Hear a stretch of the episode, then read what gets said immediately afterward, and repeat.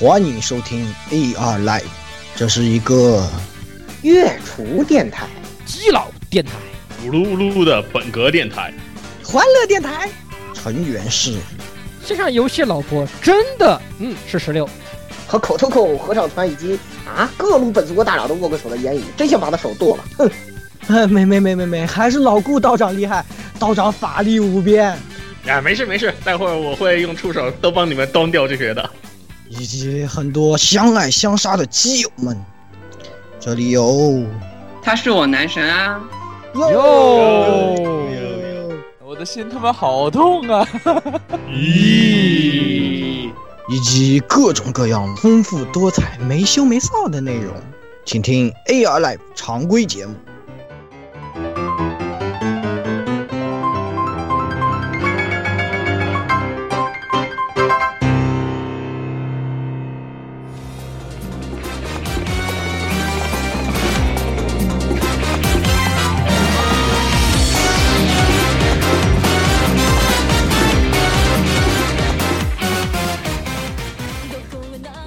各位听众朋友们，大家好，欢迎收听 AR Live 第一百一十四期节目啊。然后呢，这个我呢是这个啊 Shadow Worker 顾啊，警备部特别行动小组成员啊。这个这个不能不说，这个作品里面就我们的同行特别的多，大家都想干这个啊。嗯，要么是干过的，要么是曾经干过的，我也不知道为什么。是什么作品呢？哎，听到今天的专题就知道了。哎，当然，但是呢，老顾说到的角色不会在今天的专题里出现。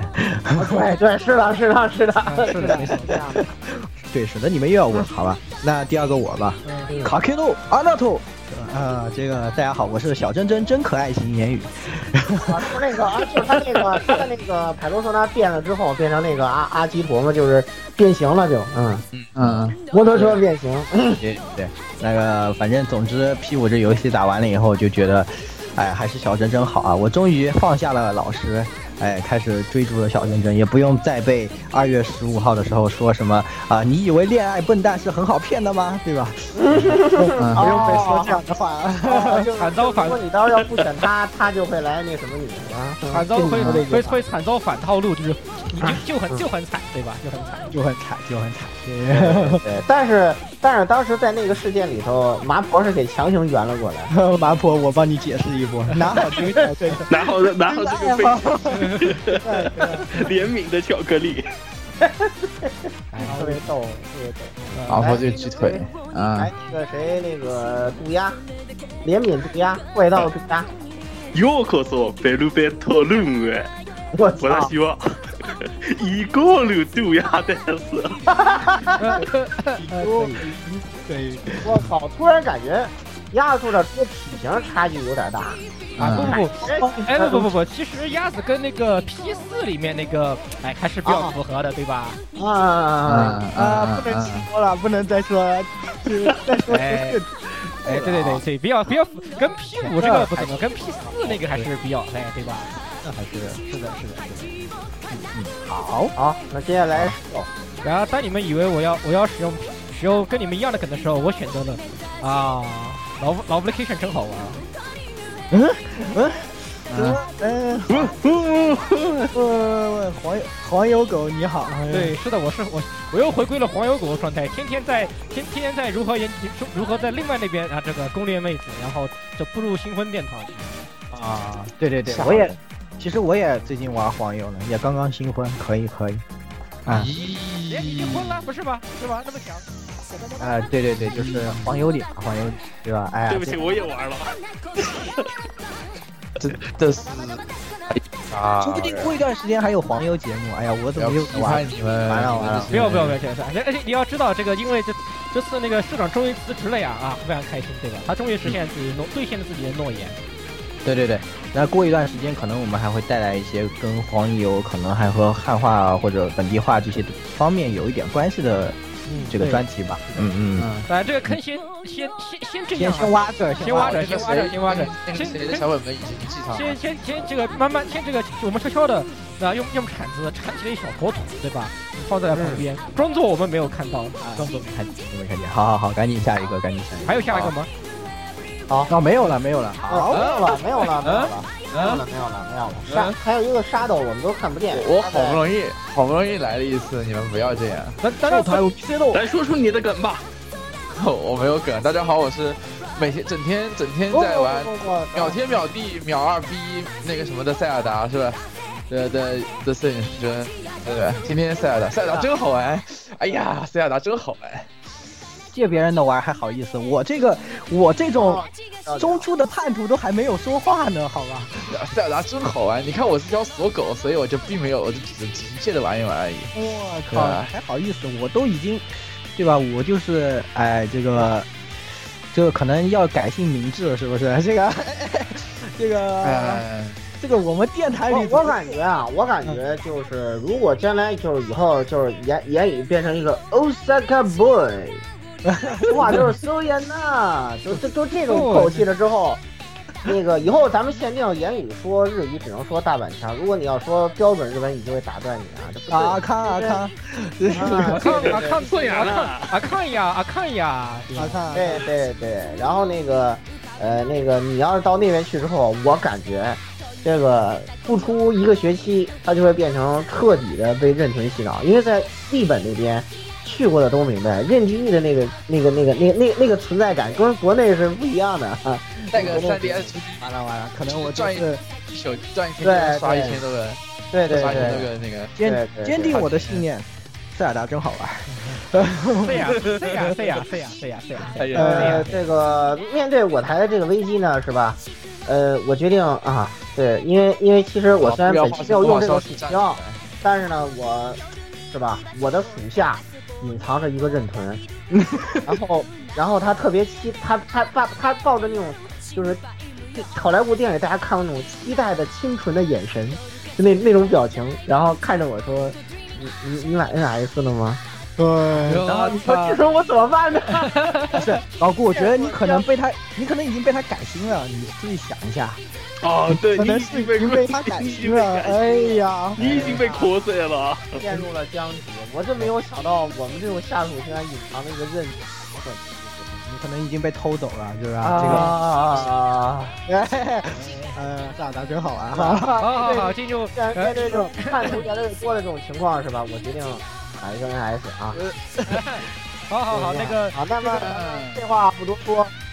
本期的这个新闻环节啊，因为本周呢，不是应该是大家听的就是上周了，但是就说最近吧啊，大新闻很多很多呢，然后我们就这个择其精要啊说一说啊。首先呢，就是我不知道，就是本台有背包专员，也就是我给大家说啊，多达三条背包啊。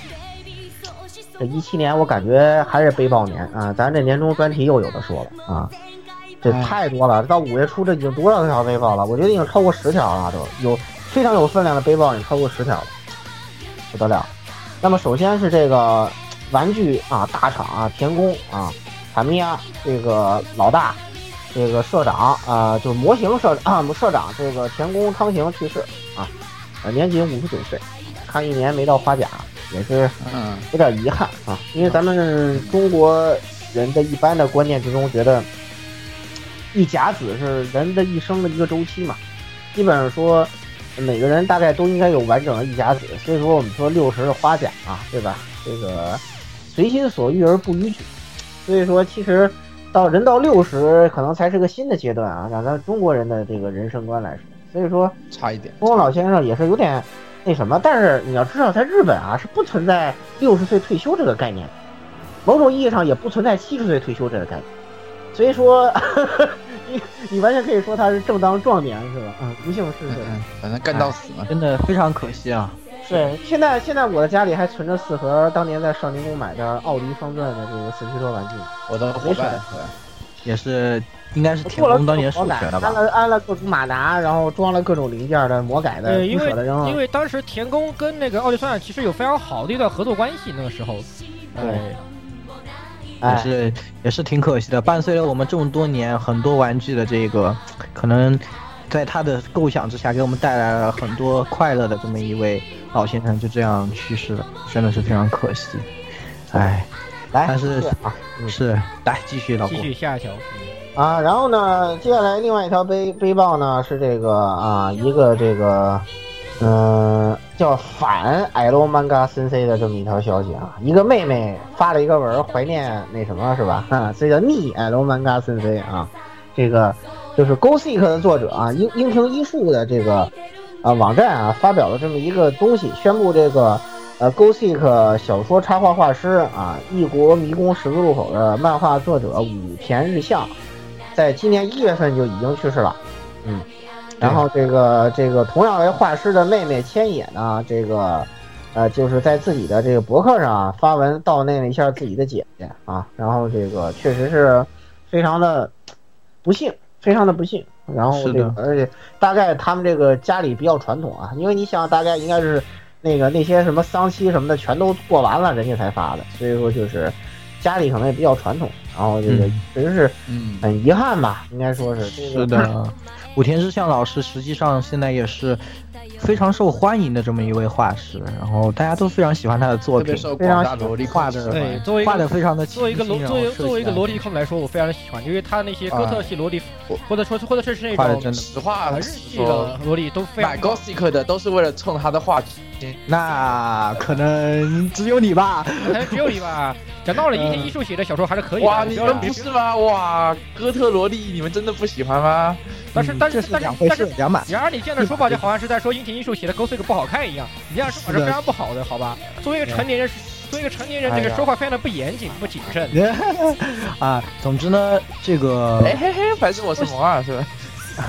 总之呢，这个消息是非常令人震惊吧？大家都没有想到，这个武田日向老师居然会这么突然就离开了我们。其实也不算太突然，但是因为他的那个《移国立功十字路口》在。一一年就停刊了，就是于是是那个就就在休载吧，算是在休刊，然后就休到现，就是一直都没有什么复刊，就是复刊的一直都没出过什么复刊消息，结果就到了近这个一七年，对吧？我们现在突然就来说他逝世了，就对对，就非常就也是之前就身体不好了，对，就非常遗憾，非常的遗憾。对对对，然后然后呢，这个背包还没有结束啊，我感觉这怎么搞的啊？这个然后就是我当年进过电影院。就是时隔很久，应该是《宝莲灯》以后，我第二次进电影院看国产那个动画，然后《大圣归来》是第三次，然后第二次进电影院看国产动画的这个，呃，这个魁拔的这个，嗯，制作团队就青青树团队的前 CEO，这个老老一辈艺术家啊，武清寒女士也是，这个，嗯，不幸逝世啊，这个是死于结肠癌，应该是。他跟结肠癌是确诊之后，他跟结肠癌又奋斗了 两年吧，差不多，嗯，然后最后还是不幸逝世，嗯，这个真的是让人觉得，唉，大家一定要对业内的各位同学们，如果是在业内打拼的各位朋友们，也是一定要注意自己的身体，身体才是革命的本钱，对吧？他这个他这个得结肠癌啊，应该就其实是，呃，就如果他。其实跟他生活不规律有关系。其实像这种疾病啊，就是其实是，呃，你那个就是如果按按期做体检，就是验验大便啊，就是按时做体检验大便，那个发现便有便血比较严重的，及时做肠镜，其实是可以早期发现的。然后，呃，在临床上是有一个比较好的治愈率的。其实结肠癌并不是。那么那么那么严重，就是不是特别致命的，但是还是对对对。如果他能早，如果如果能早，他就是发现太晚了，发现太晚了。对，因为因为这种确诊，中国的这个癌症确诊百分之九十是三期以后，三到四期，就是好了能活五年，赖了就就就一命呜呼，就这种状态。就是癌症的晚期治愈率基本是低于百分之五的，嗯，极个别能到百分之十，就是基本是低于百分之五的，然后就是。死亡率极高吧，基本就是刚才我说那百分之几是五年生存率啊，就是百分之就是到晚期的话，五年生存率一般是绝大多数低于百分之五。所以说，其实这个，嗯，就是我我有一个同事，其实就是也是一样的病，但他就因为当时体检上发现便血了，然后去做肠镜，然后切了十多个肿瘤，然后就强行续一波续过来了，就，嗯，现在还行，就是那次又去切又切了五个。反正大夫说就是老得切，半年切一回，但是就没事儿嘛，就能续住，就能续住。所以说，各位在这个繁繁忙的工作的间隙啊，一定要注意自己的身体，就不管工作多，因为我可能因为我最近老扮演医生的原因，就是我个人本身医学知识其实也比较丰富，临床经验很丰富。虽然是看死人看的比较多，但是临床经验很丰富，所以说就是我给大家提的这个意见是，呃，可以很负责任说是专业的意见。你去肿瘤科医生去咨询，他也不会告诉你更多的信息。对，总而言之，不管是大家是。玩乐也好，还是工作也好啊，不管怎么样，都是要注意自己身体，定时体定时体检，不要把体检不当回事儿。不管怎么样，是的，是的，一定要把体检身体不当回事儿。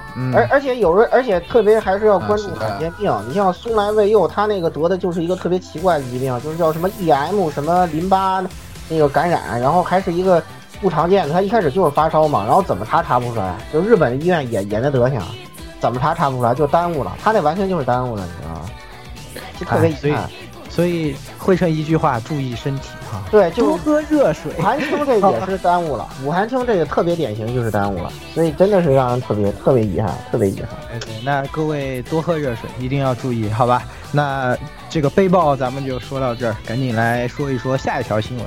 下面这个比较有槽点，哎。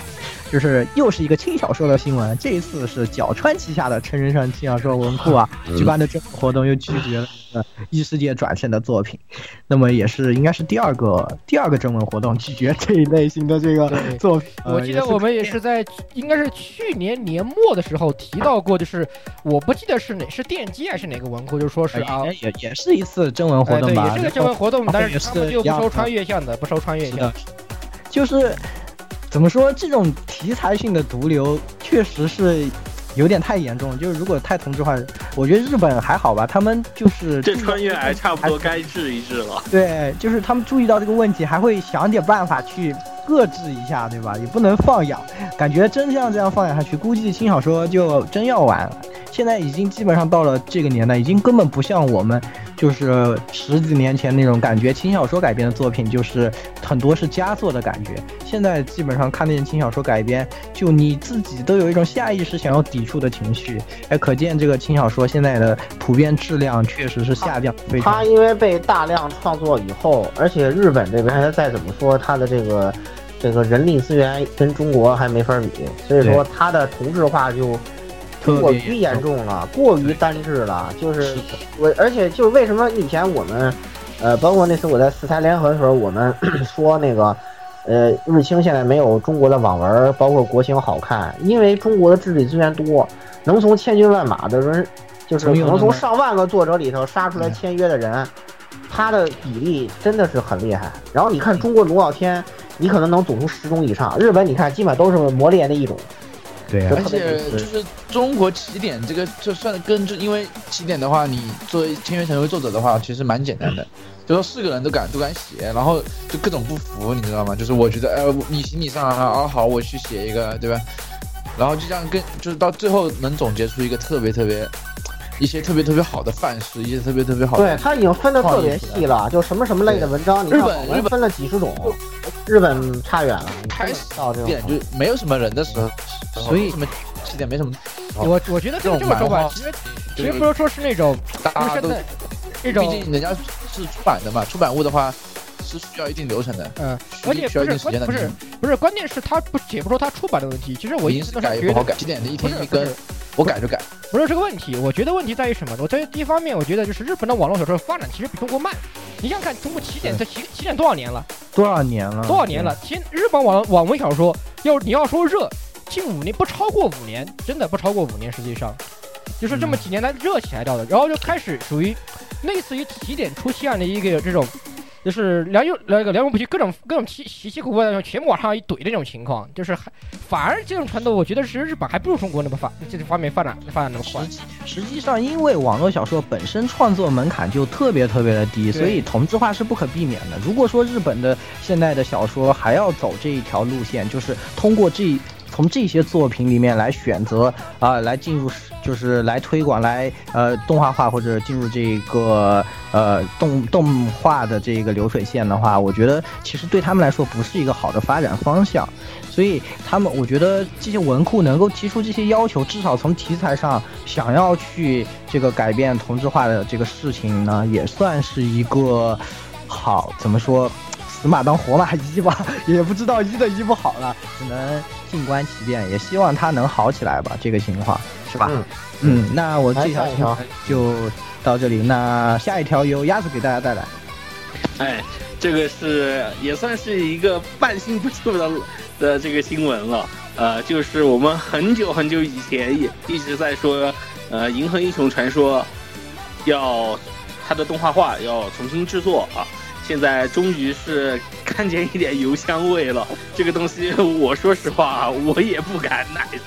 呃，就是现在是已经确定的是，这动画制作将由 Production IG 来制作这个《银河英雄传说》的呃动画啊，只能这么说。然后现在，嗯，IG 我，啊，但是我很虚好，因为为什么？呃，因为现在是由这个岩崎龙，就是画《封神演义》的这个作者，在重新重绘着这个《银河英雄传说》的漫画，但是里面有大量的二次创作和修改。呃，虽然不知道有没有跟这个田中芳树重新对过稿子，呃。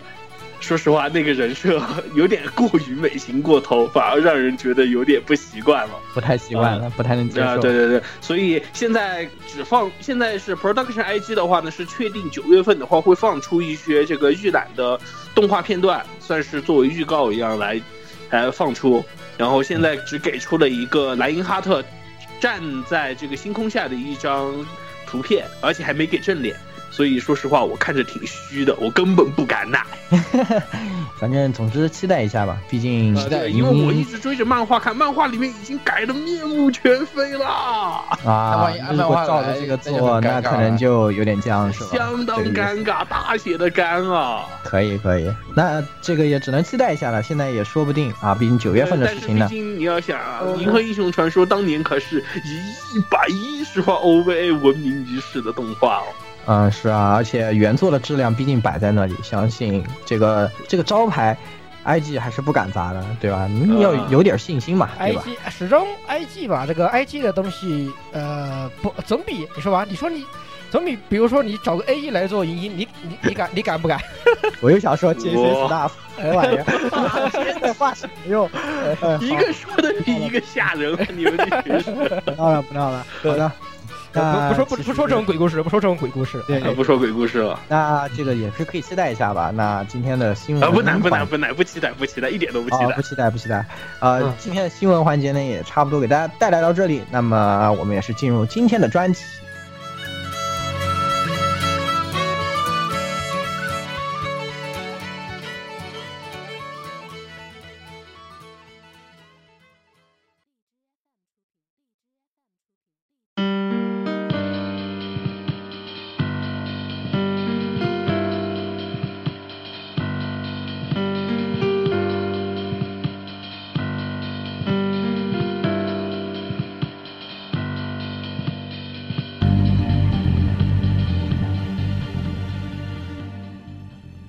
那这期专辑我们讲什么呢？哎，对，我们要讲一下最近前段时间应该是刚刚中文发售了以后，咱们都去我难得玩了中文版的这个《女神异闻录五》啊，这个《Persona Five》，对吧？那也是玩完了以后大家都非常有感慨。那么这一期节目呢，正好咱们有老顾啊，老顾这么一位职业特殊的。这个人民的好伙伴啊，正义的伙伴老顾在，那也是我们从这个故事之中呢，呃，我们会涉及一部分的剧透呢，所以呢，各位听众朋友们，如果怕剧透呢，要注意一下。那么咱们会从这个呃 P 五的故事之中来分析一下这个故事之中讲到的一些社会的现象问题。哎，我们可能不会去讲这个游戏本身，也不会讲到啊，大家。就是什么游戏里有什么啊，或者音乐是怎么样这样，但是呢，可能部分剧情呢会在本期节目里面出现一些片段，所以呢，各位如果没有玩啊，怕剧透的情况呢，就可以规避一下，规避一下，咱们下期再见，是吧？开门劝退，对对，有点过分啊啊，因为。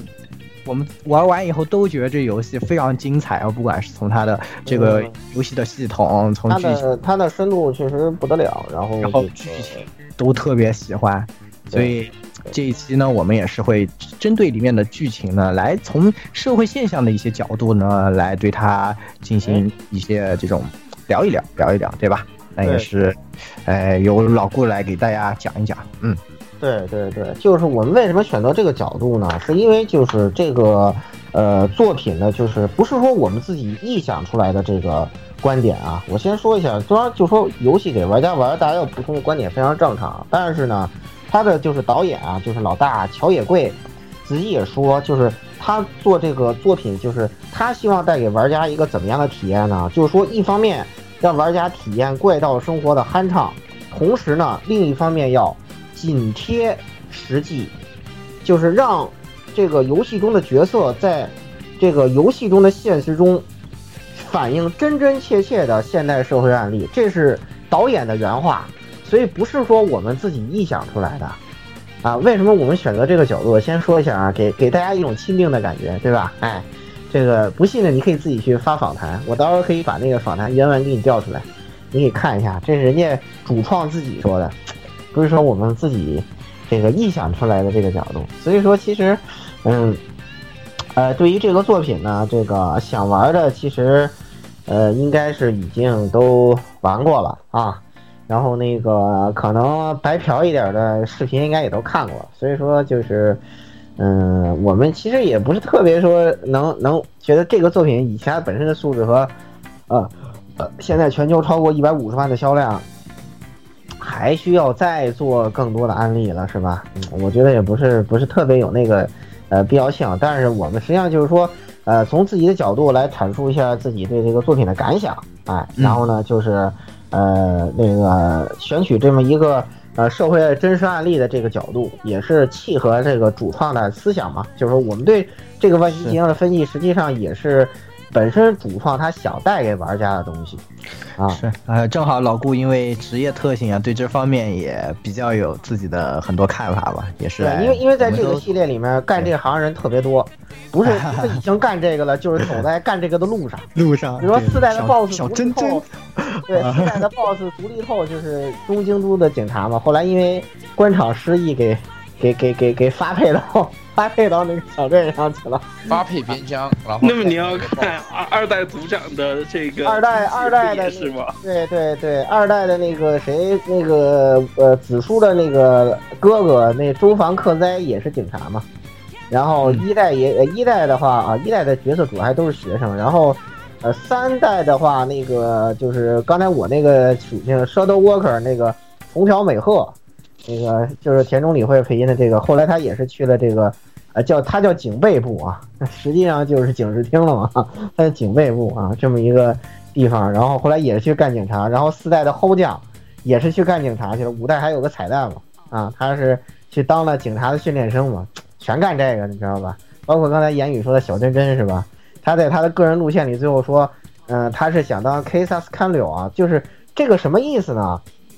给大家普及一下，就是这个呃日本的这个警衔啊，它也是等级分明的啊，这个它是这个分为九级，然后呢，这个小小真真说的这个呃这个呃就是警察官僚啊，呃指的一般是指的这个警视警视长及以上。警视长及以上，大家知道，在柯南里头，木木就已经是那个一个一个那个那个那个地方警局的呃刑事科的头了，中层干部了，他才是个警部，他都不能叫 K 萨斯看柳啊，那那大概大概是他爸，平次他爹是 K 萨斯看柳，就他的警衔是到警视监这个级别，他是大呃大阪警部的本部长嘛。他是警视监这，他还不是最高，全日本警察的头，警视总监，警视总监只有一个人。所以说，就是真的，这个这个这个小真真这个理想是有点有点难，就是以这个日本以日本警察官僚里头这个男性的比例来说，是吧？百分之九十八点多。但 做人要有梦想，对吧？不然和咸鱼有什么区别？是不是？所以日本的日本的警察跟自卫官里头女性就是极极少。而且因为日本的公务员体系就是，呃，官僚跟非官僚是两码事儿，就是你像你像那个那个，就是木木，他为什么那么大岁数就做到警部？就是你非官僚的那个警察，你最高就做到警部，你你只有当官僚的警察，你你才有可能能做到警视警视监、警视总监，我就不说了，那是搜搜里任命的是吧？总理任命的那个，首相任命的那个感觉是吧？可以想它没有什么意义啊。咱们这个说回来啊，这个就是实际上也是在聊这个作品的社会问题的一部分啊，给大家解释一下小真真的伟大理想啊。嗯虽然你是学霸，但是我感觉有点 有点难，你这个。总要有梦想嘛，对吧？对对对也是我们赶紧进入今天的聚焦社会第一环。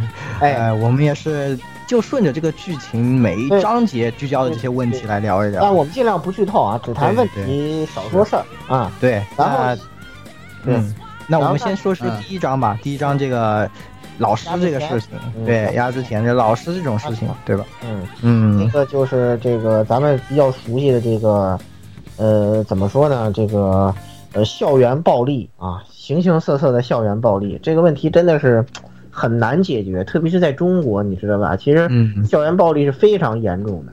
嗯，是吗？对你们经常接到这种的案子而且而且校园暴力还有一个问题是在于他的好多这个犯人啊是这个呃未成年人，未成年人，未成年人有时候他的处理上就比较麻烦。你像包括我们那个主角，而且很多都活尸啊，他就是说，呃，先是进行那个就是保护观察，然后如果不行就少年感化院，就跟咱少管所是一个性质的东西，就进去你菊花就扩大了，你这个人就歇歇菜了，就是。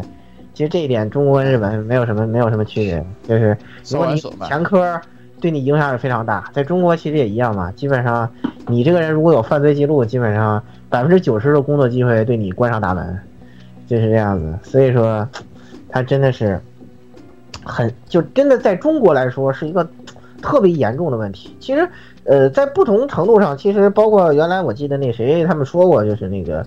就是原来你们那个昆明那边不是好多学校巨巨能打架嘛？但是有对对对啊，就很多规矩。老老嗯老师本身是一个黑社会老大出身是吧？哼，啊，和打架很有分校园无双，对，校园无双，这种其实我觉得还好。其实男孩子很难说一点架子不打，但是暴力的界限在哪儿，还是在于它的后果。重点来说，其实还是在于它的后果。就是一般来说，咱们打有分寸是吧？不打一第一不打要害，第二点到为止是吧？这个这这种的，我觉得，呃，在任何学校都难免，尤其是男孩子在那个年纪，正是是吧？荷尔蒙旺盛、血气方刚的时候，这个因为各种各样的理由，他难免会做出一点这种事情来。但是呢，这个有一些这方面的事情是很很不好的。第一，一是一些校外的这种行为啊，基于呃各种各样的原因；还有一个就是这个作品里反映的老师的这种，嗯、那什么，在最近的话，咱们这个国内也爆出来多起特别严重的这个事件嘛，包括这个体体罚学生致死，就是这个。呃，把他吊起来吊一晚上，把这些人给吊死了啊，就是这种事情。然后，包括这个踹了学生一脚，脾脏破裂死了，对吧？这个这个事情，呃，包括前前段时间还有那个那个那个带小学生开房的那个，大家也知道，是那个海海南的吧？哪个学校的校长嘛，是吧？天呐，带带小学生开房嘛，是吧？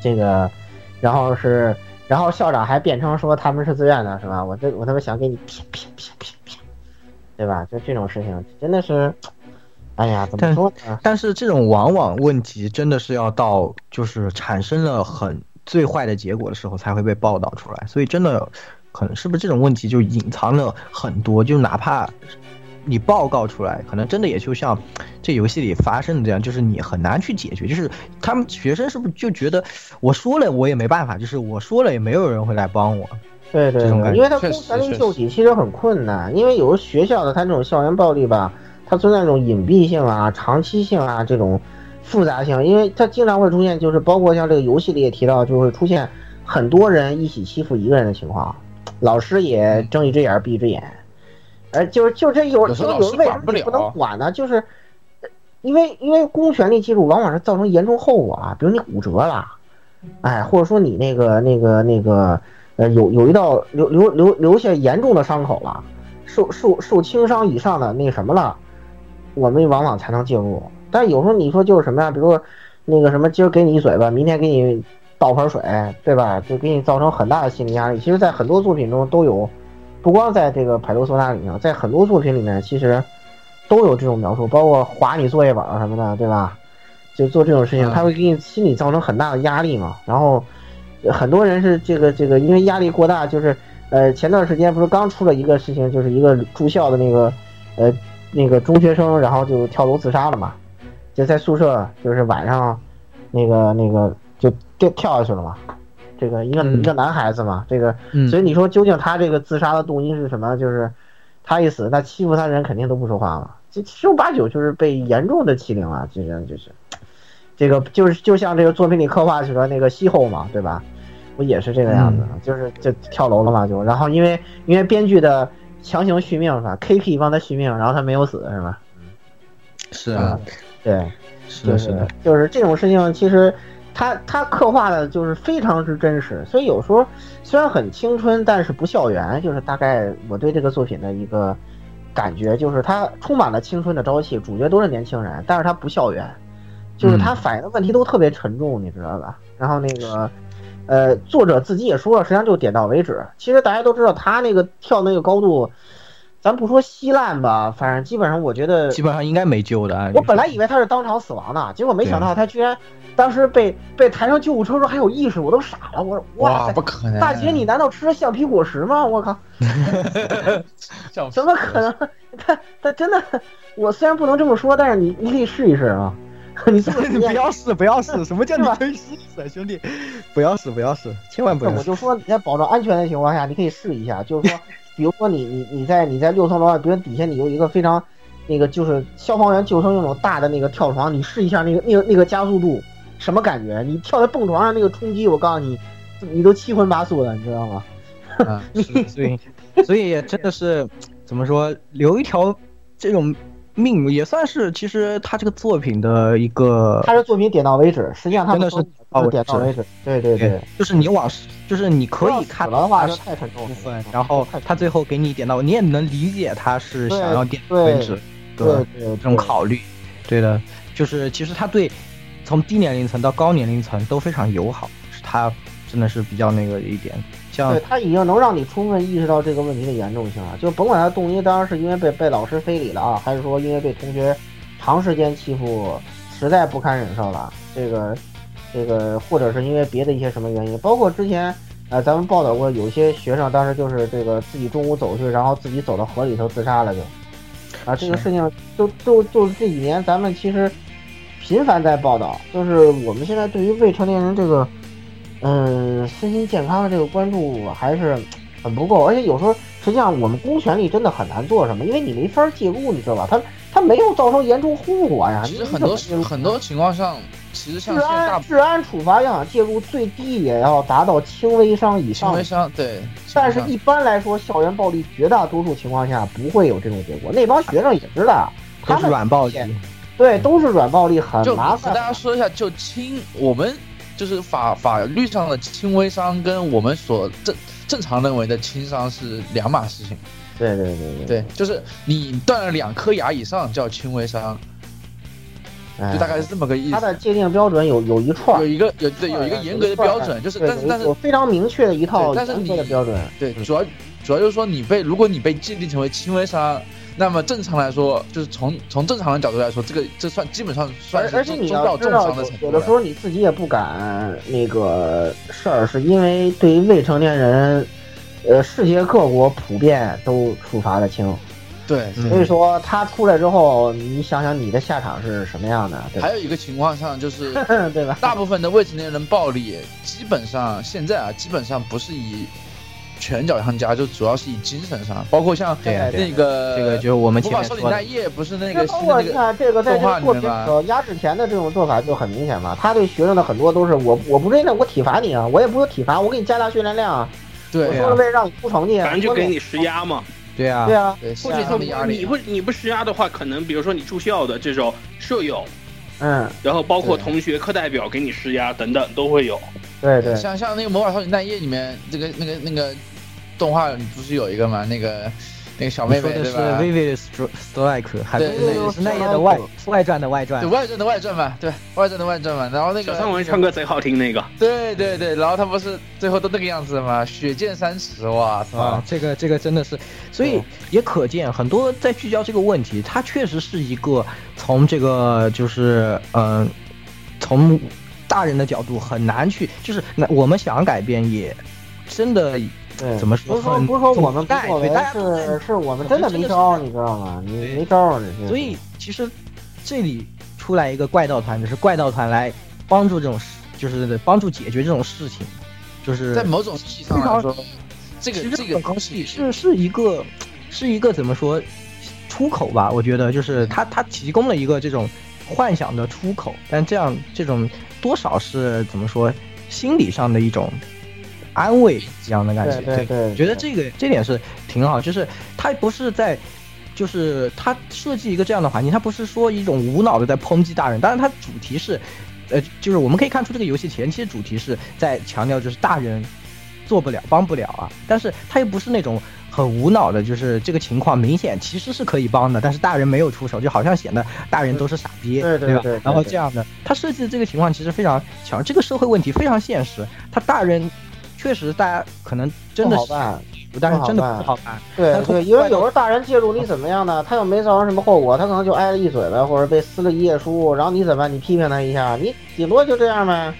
然后呢，他继续，那就是对让你你怎么办？你你还能你你能揍他？你敢吗？到时候家长来怼你来，到时候对不对，所以所以他通过这个来制造这种怪盗的认同，我觉得从第一步真的已经是一个非常巧妙，而且也将这个社会问题的无奈提出来了，这是非常非常厉害的一点。这个这一点，他确实是，就是他虽然说还是点到为止，但是他在整个，包括他在那个压制田的城堡里头，好多学生说的那些话，实际上都揭出来，就是那些承受校园暴力人他所负担的心理压力，就通过那些那个城堡里头被关在地牢里头那些人的台词里头，其实都写的很很真切。所以说，其实，呃，我觉得这个作品有点出乎我的意料，就我感，我从他的这个。呃，制作人的访谈里头我也看到，然后从作品里我也感受到，就是他表现出一种强烈的社会关怀来。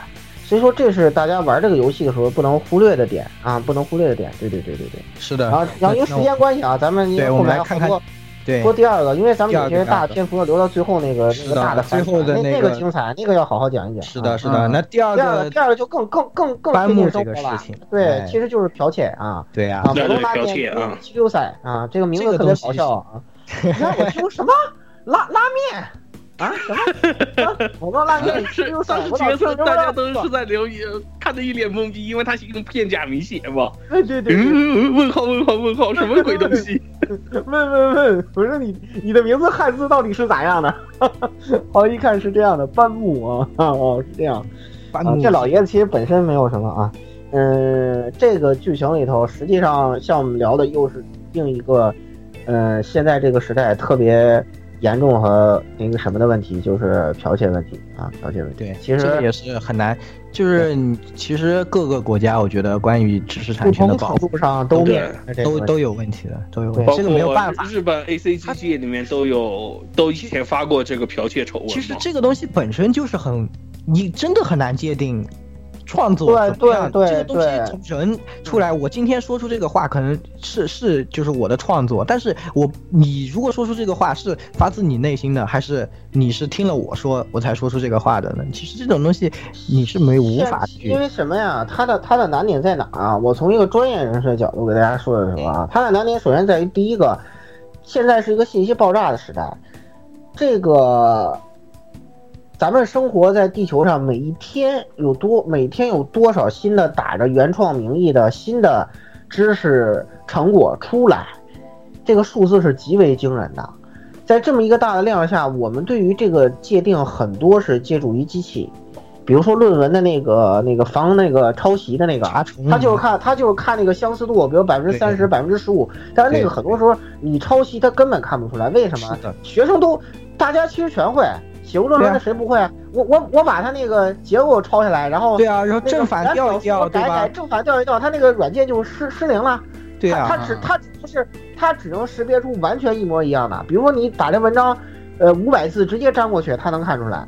你你给它改改一些，它就看不出来了，对对啊对，他就看不出来了。所以说，你说这个东西它怎么办？很多时候这种剽窃就，特别是在学术上极其严重，就这种剽窃你。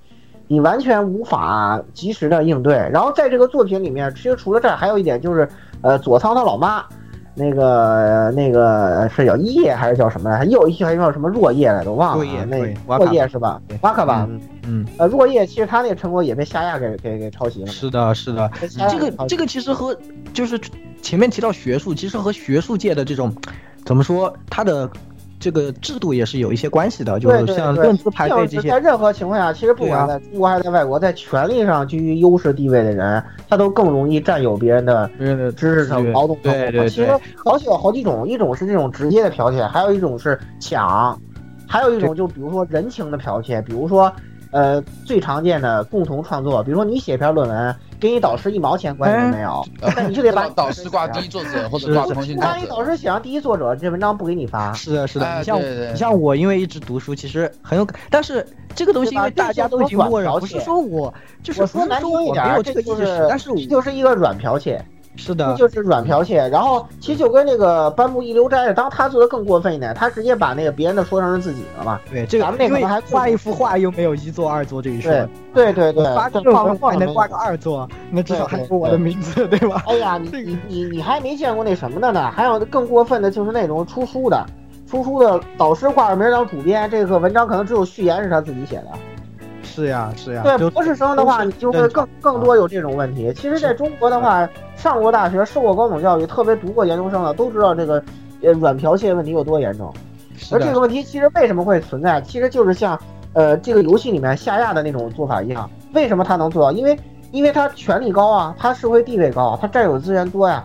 你的成果要得到认可，还得通过他。我出的钱，啊，而而且我的还有一个。对，还有一个方向就是像那个，就是印象空间里那个，就是那个谁，呃，就是山天之河的那个重疾的那个人，就是他不是走了，他也再也不管了嘛，就是这样的。其实，就是这个是很现实，就是很多学生他其实因为你站站在强权，你不可能就是对你老师说不行，我就要一做，那不可能的，因为你身处在这个土里，所以其实整个社会环境，整个的地就是。放眼全世界，大家都已经默认了这种情况，它是合理的。就是我写一篇论论文怪我老师一做事，大家都觉得是那个。就像你看我，我读到现在，我觉得这个事情也是很那个。但是说实话，你仔细去想这事情，它应该是不对的，就是道理上来说是不对的。对，它是我们，它是不对的。我们作为呃，假说受害者，当然今天我说的也比较。激进啊！如果大家在做这种的有老师啊这种，啊不要觉得那个就是我只是就是说这个事情，就是呃我们作为受害的一方，就也不会再去就是自己不再去想要争取这个权利，这个也和我联系到我们最后说这个游戏的最终的主题，对也是相关的，就是我们不试图不会试图去改变，我们不不会想要去争取。不会想要改变自己。所以所以我们安于这种的制度才会让这个事情双方其实都有责任我觉得双方都有错这个是。对对对对对对。实际上就是呃那个咱们其实咱们那个在知识产权法律上已经对这种提供资源这种有一个特别和就是倾向于保护就是它有个叫做植物创作嘛。就是说，你利用了一定的条件的时候，这个这个权益实际上是属于这个那什么人的。包括其实艺术作品也是一样，就是，呃，你的原作者的这个分成，在整个这个作品的知识产权里头只占很小的部分。包括知识产权保护的特别好的国家，比如说日本啊，啊，美国这种。比如你你就像咱们上一期的那个，就是月月他们那种的啊，啊，他唱歌的人的话，大概他拿的知识产权分成，在我说的西方标准啊，中国这个都没有。呃，百分之五以下，唱歌人拿的在百分之五以下，是大这个事情制作跟发行。对。我印象里，日本好像是百分之三，就日本啊，百分之三到百分之五，就是歌手本身是百分之三到百分之五，对对对，那边是到最高一般能到百分之十五以下，然后剩下全归发行的那个制作，因为主要钱是他们的。对，创作里边其实是因为我我占很小的比重，大家可能觉得很意外，但是我可以告诉大家，创作方就是在日本、美国这种知识产权保护的特别好的国家，也就是百分之二十以下。是的，就是这样学学术呢，学术方向呢，毕竟你是享用的，就是实验室或者导师的资源，因为你用的设备都是这里的，所以其实更多的有时候像是像是一种交易，它不是那么的绝对的。就是我虽然这么说，但是它不是那么绝对。但是在创作上呢，就画画这些东西，其实就像这里面提到的画画这个事情，完全其实是自己的，就是一智力成果就没有，对对，完全是自己的智力成果，而其实而没有被这个强对对被别人完全给强行占有，然后他采取的一种方式，实际上就是利用了这个师徒的这种情分，然后就强行的什么你，甚至在这里面还用了很多很龌龊的手段啊，这是啊，这样这样你说怎么介入呢？这个其实你从这个司法机关的角度来说，没有任何问题，你们自己同意的，对吧？那对对对对对对就算你知道，你也不你说出来也没人，现在你说出来其实也没人会信，就是没有办法取证，对吧？对对没有办法你没有办法，你没有办法证明，就是因为人人家那个什么之后，他会登记啊，他登记之后在那个在著作权局那儿，这个这个这东西著作权就是他的呀，你怎么推翻？你提异议去，你提去嘛，对吧？你你你你你怎么证明这个东西是你创作的？你拿不出证据来啊！是啊，很 尴尬所以最后只有怪盗团又出面来把这个事情解决了，所以很难解决。其实，在这个问题上，大家都发现，就是他提出这些社会问题，就是不是大家不知道，但是他之所以在世界上普遍存在，就知识产权问题太复杂了，它它太复杂了。而且而且，其实，在本质上有它一定的道理跟原因，不然也不会有对这么多人默认会使用这些东西。所以你你从在这个角度上，大人无能，他真的是无能，你真的是没有办法，对你没有一种办法真的去做这个。对，你所以说你想解决，你怎么解决？刚才我们说，对你说实验，你的资源就是导师的呀，你的那个平台也是导师的呀。或者或者你这么说吧，凭什么就是说，凭什么人家人家凭什么不能分享你的智力成果啊？对啊如果如果都没有没有这个平台，你这个智，力成果是出不来的，对不对？对你们到底花多少钱啊？是啊，那你们到底应该怎么分当时有，我记得有一个，我当时认识一个学材料的哥们跟我讲，我们往废液池里天天倒人民币，哗哗哗哗哗哗哗。是呀，那可不是嘛，对吧？出去废液还得花，倒的都是钱呀，哇塞。一天多少万就倒，都是都要花钱，对吧？我倒进去是钱，我还得花钱。处理还得还得有钱呢，废液处理还是一大笔钱，贵的一大笔钱。对呀，无害化处理还是一大笔钱，那钱都是谁出？其实都是导师的员工经济出的。对呀，其实这个问题就特复杂，你说是不是你的智力生活？是你的智力成果，是是它能不能归你？他就不能归你。是啊，它到底归不归你？用的资源又是别人的，对不 对？所以其实这个是没有结果的，所以真的是这种时候，呃，当然他采取画的这个形式，那我们可以完全说确实是班木这个人的错，对吧？然后呢？怪盗团来作为一个出口，来把这个事情解决了，那也是同样跟第一个问题一样，把这个社会问题提出来了。大人在这个里面是无能的，怪盗团把它解决了，给大家提出了这样的一种还其实日本的这些知识保护、知识产权保护已经属于做已经很好了，但是也是杜绝不了这种问题。中国嘛，才刚刚起步，一五年才开始起步，所以说这方面问题就更多，就更多。嗯嗯，对所以。说咱们咱们这个问题，咱们以后如果有机会会再多聊，搞对吧读？版权的人，呃，还有搞创作的人，其实包括他可以把月姐也找过来，就是咱们找一批搞创作的人，画画的、唱歌的，咱们都找来，包括 J 叔他们，对吧？咱们一起来来谈一谈这个版权的问题，就是是啊包括搞创的，包括老蔡总啊写，文章没有的，没没有的，没有的，你们想多了，没有的，没有的啊，这个坑，没有的，没有的，没有的，没有的，你们想多了，想多了，没有。好过你们刚刚是幻听啊，跟着幻听啊，我们是在说，我们都在说梦，我们说的是梦话啊，说的是梦话，剪了，剪了，剪了，我忘了，我忘了有那个，我我忘了真理部部长了，忘了真理部正部长，我忘了。对呀对呀，没有你们没听见没？没听见？没有没有听错了，听错了，对对对，听错了。好，都是不呃存在的。下一个不存在就是下一个，下一个其实特别值得聊啊，但是 no flag，no 对 flag。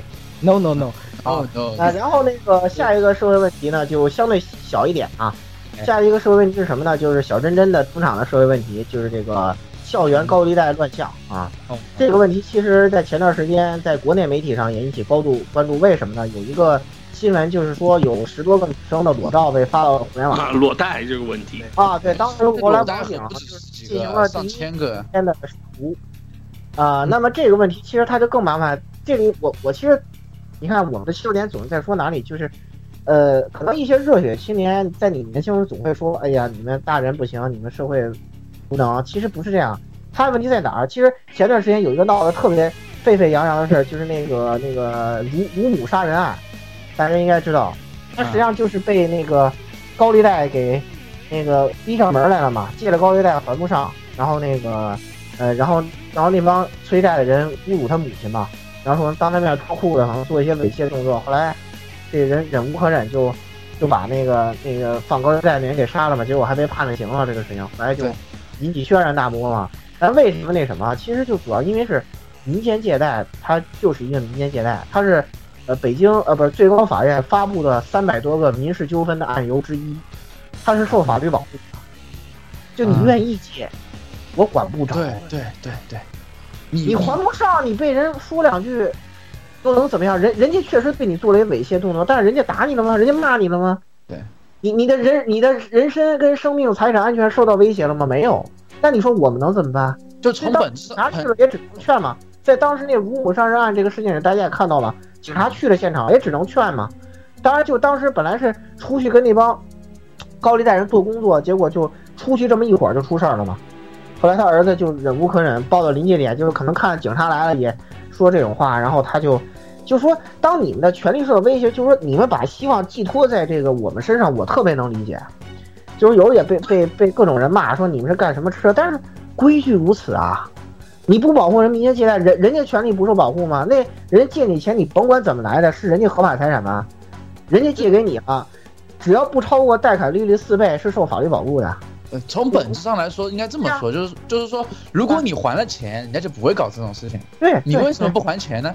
核心问题还是在于你还不上，你自己违约了呀。你自己违约了，人家搞点这种东西还是很正常的。对吧？对啊但而且他他搞这个东西正不正常？但是是有他是有是过的是在于他确实侮辱了那人他母亲，这是他对对对，啊。对，但这是他这是他不对，但是那个这个侮辱人罪不至死啊。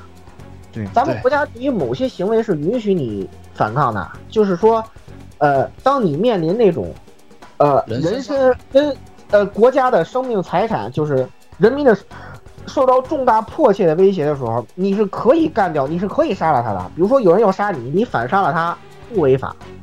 比如说，你看这一油罐车要要来撞，要来要来撞你们单位来，你开枪把他击毙了，或者说你把他从车上给他揪下来，给他弄死，不违法，知道吗？这嗯国家是允许的，但是关键在于在这个事情里头，他的生命财产没有受到。那么大的威胁，就是对啊，没有啊，他只不过就是脱裤子，可能就是拿性器官做了一些特别，确实咱从道理讲确实忍不了，对吧？你你嗯别人对你妈这样，你也不干啊，对吧？说白了，你肯定也不干啊，但是没有办法，这人家个真的挺受保护啊，人家其实就辱人这件事，顶多充其量在治安管理上，顶多是个批评教育，连最多最多关进去十五天，你也没关不了，关不了十五天，我可以啊关不了，了吧？十五天都关不了啊！关不了。你可以让啊你可以让你爸教育教育你，关不了。哎呀，这个你可以跟你爸交流，其实这个事情，你从道理上真的就你也觉得很不，就是很难过，就是很很，不你也觉得没有很气愤，就是很很气愤。你也知道但是要杀你，你也忍不了，但是但是法律法律就是这样，还是不法律就是这样的一个东西。这个也在日本也是一样，为什么这个校园高利贷就经常他们可以这么肆无忌惮，就是因为你自愿借的呀。虽然当然他那个宣传有点传销的性质啊，就是那个说哎你来投个资，就是跟那拉传销似的，是吧每？天五十块，就是每哎，天对对对，对一年利率哎这个几万块钱，一年利率只有几十块、几百块，对。借我点钱，然后你再给下面人放贷，就你再收更高的利息，它是这样一种模式，跟传销一样。传销本身是违法的啊，嗯当然在日本这块传销违违法我不是很清楚，没有研究过，但是在中国是违法的，所以说他那种模式本身还是有问题。但是咱们说回主角团队那些事儿，当时小真真啊还是年轻着呢，上了头了，上了头了呢，他就直接去找那老大去了，结果就被拍了照，就是。呃，一个特别委屈的照片，但其实当时那个，其实导演那个，呃，乔野贵也说了，就是啊，还是游戏里做了适度的处理。大家知道，如果他那么闯进去，他是个什么下场？我觉得最轻也得拍个裸照，是的，最轻也得拍个裸照，还有可能未失真，你知道吗？最轻得拍个裸照，在那里，但是只是拍了个照片就就让他们走了，说跟你跟你父母要钱去吧，然后要高利贷，要高利贷，然后嗯这边，然后呃，在日本这边可能对对于高利贷管制会更松一点，就是、嗯，对，因为它所以这个这种更重，所以说不像中国还限了一个同期四倍，就百分之二十五，日本那个没有。但是你要知道，金城要那个利率虽然高，但是仍然是允许的。就你乐意借嘛，谁让你借的？你乐意借嘛，你别借一。个一个月所以所以千万有些东西千万碰不得，真的是你你等你碰了，你都已经就是你犯了最初的这一步错误以后，你再来求助于司法机关，可能到时候真的是我们也没办法，你这个借贷关系成立了，你自己自愿借的，人钱给你了，你就得还。嗯。顶多我们对高于四倍的不支持，我这是在国内啊，嗯。顶多是这样，但是结的钱你还是得还，那个残酷没办法残酷，就是啊，所以有些东西你你真的只能就是自己不要去碰，然后呢，一旦发生了这样的事情呢，缺钱缺钱找我呀，是吧？找 Z 叔啊，是吧？哎找找小木啊，找找找找我借啊，是吧？我这呃边低是吧？你等会儿等会儿在下面放留言啊，支付宝这个老给我借点纸，你怎么办？交了，兄弟。交易呃交易交易啊，交易交易啊！这哎个这个说着玩儿，给大家换换换换换心情啊实际上就是就这个问题在国内确实特别严重，特别严重。然后也有也有这个因为校园高利贷还不上自杀的这个事情也是有的，啊，借了高利贷还不上，然后还有还有一些就各种各样的事情吧，就是包括什么这个各特别是大学生嘛，最主要是大学生就是如果你在呃生活中缺钱啊，结合我们当时上大学的实际经验，啊，第一个你可以啊理工科学校的。啊，你可以找找那个医学院的学生，说，哎呀，你们最近有没有新药啊？哎，哎就像五剑那个路线里头那个我啊，啊，虽然虽然是是药，钱很多哦，哎呀。真是的，靠理工科的学生，哎，我作为一个工科狗，教大家一些绝招，好啊。老板打工，当当那个当廉价劳动力，就是吧？还一个也有个一个月也可能给你个半区什么的，高兴了多给你点钱。当家教嘛，对吧？这个很简单的。对对对啊对对理工科啊对，部分数学都会，那初中数学不是拿头教嘛，对不对？对对对对这个事情很简单的嘛，对，当一个小时一个小时，别的成人家教二百，你一个小时一百，人就找你了，对吧？如果你再会一个外语，哇，现在外语家教可好啊，所以大家学好外语啊而而且学生就是你得比那种社会家教要钱少点，他就找你。是呀，然后那个不。少很多，别人二百你一百五就行了。人家都愿意请学生，学生一年级进，二老实，人老实，毕竟对，人老实，而且那个就是好找嘛。在因为在学校他也不敢耍赖，呃，好找，而且有时间。再有就是那个缺钱，你要真哎，所以真缺钱就靠自己想办法。社会上当天不要那些老师都很，就算是不家教，那么你可以试着投点稿什么的。呃，我靠，对可以能写能写文章的写写文章，对那个文笔说写法说句呢再烂的了，然后再还有几几千字还是会给钱的。对，包括你那个什么有能力的，就是包括像我们一些那什么的，你可以呃组同人社团出去打比赛，打比赛挣奖金，包括那个你出本的，像他们画全职的出本对呀。子参加 CP，哇大卖，画谁谁跟谁谁的 CP 是吧？只要有千机伞，这波就很稳是吧？哎，这个什么哎叶寒，叶寒来一波，傻哎子，叶寒来来一波，哎，哎，稳，咱就来了嘛，什么稳？哎，我操，行了行了，突然变成赚钱节目，好，这这个问题差不多到这里吧，也是，其实这个其实挺直接的一个问题，挺简单易剖析的一个问题了其。实我们哎很很能理解，因为毕竟其实就是说在大学里头，各个家庭其实中国贫富差距极大。对，哎呀，其实还其实还有个最关键的问题，控制除了赚钱的最基本的一点是控制好自己的欲望，大哥们，啊，不要不要不要去不要去买这儿，不要各种买买买，对对对吧？不要管住手磕磕，把管住你的手，不要买买买，不要磕磕磕，你对不对？们的触手可不是我这砍了还能长出来的。哎，不要不要 不要，就是控知道，最起码的控制好自己的欲望，你就不会花那么多钱了，对不对？咱们又说回来，咱那时候主要都是现金的时候，花钱都这么厉害。现在哇，这种网络了，对吧？啊，大家都要。就是我，我最不想看到的就是我的花呗账单，是吧？太可怕了，微信太可怕了。我买完 NS 我都不想不敢看那个短信，你知道吗？提示你余额变动，不敢看。余额变动短信，对对对，不敢看。这个这句话其实说回来的，其实各位一定要记住好中我们中国的传统美德“勤俭持家”四个字，对对对对送给送给你们，赠予你们。给大家。对，我所以说吧，呃，虽然你别看我整天在买买买啊，其实，呃，这个、呃、就是一年，也就是在这方面啊，一年也就花个几万块钱，远低于我的，远远低于我的年收入。就是，呃，从大面上讲，我还是勤俭的，这这点我得跟大家讲清楚。就是，虽然我很买买买，那是因为我有钱，知道吧？就如果我就挣三五万块钱，我不可能都花在这个上面。西西，快快嫁嫁走老顾，不要让他再说了，不要让他继续伤害我们了。呃，这个 NS 对我来说就跟你买瓶矿泉水差不多。啊，再见再见再见。呃，我们赶紧进入下一个部分。那下下一张下一张下一部分就比较好比较好说了。他其实就是不不不不不不不不，双叶这部分不是像你想的这样的。嗯嗯。双叶这个部分不光是双叶本人，其实是咱们主播组。跟所有人都最有感触的一个问题就是家庭问题啊，哎哎，家庭这个这个也确实是，嗯，一一个怎么说呢？家事难断。其实包括在这里头，这个突然演了正派，让我这个是吧？佩罗索纳这个老老老老老串场人，这个麻婆是吧？啊，演的巨好，这次演的巨好哇！他这个正派居然能演的这么好，让我感到，就你听他的声音，你让他不太习惯了，就是最近老演，对，不对劲。他上一次出演的那个角色，就那个粗俄勋啊，其实跟他那个，跟他这个角色，跟他的声线还挺那什么的。就那个人戴一个那个小丑一样眼镜，然后留个长头发，呃，提一个箱子，然后一股逼侠样，你知道吧？而且干那种脏活，你知道吧？其实跟他这种声线还挺配的。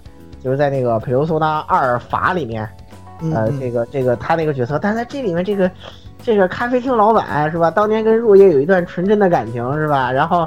啊，然后，然后虽然虽然绿了，但是这个，呃，还是当了养父是吧？养养你女儿，真爱。对对对，就像那个《美少女梦工厂四》出现。当然是选择原谅他。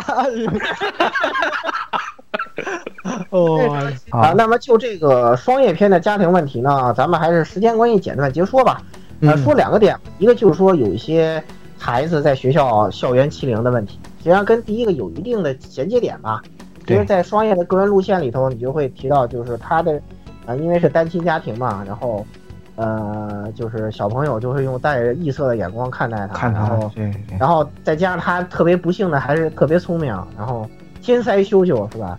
对，光歌唱的，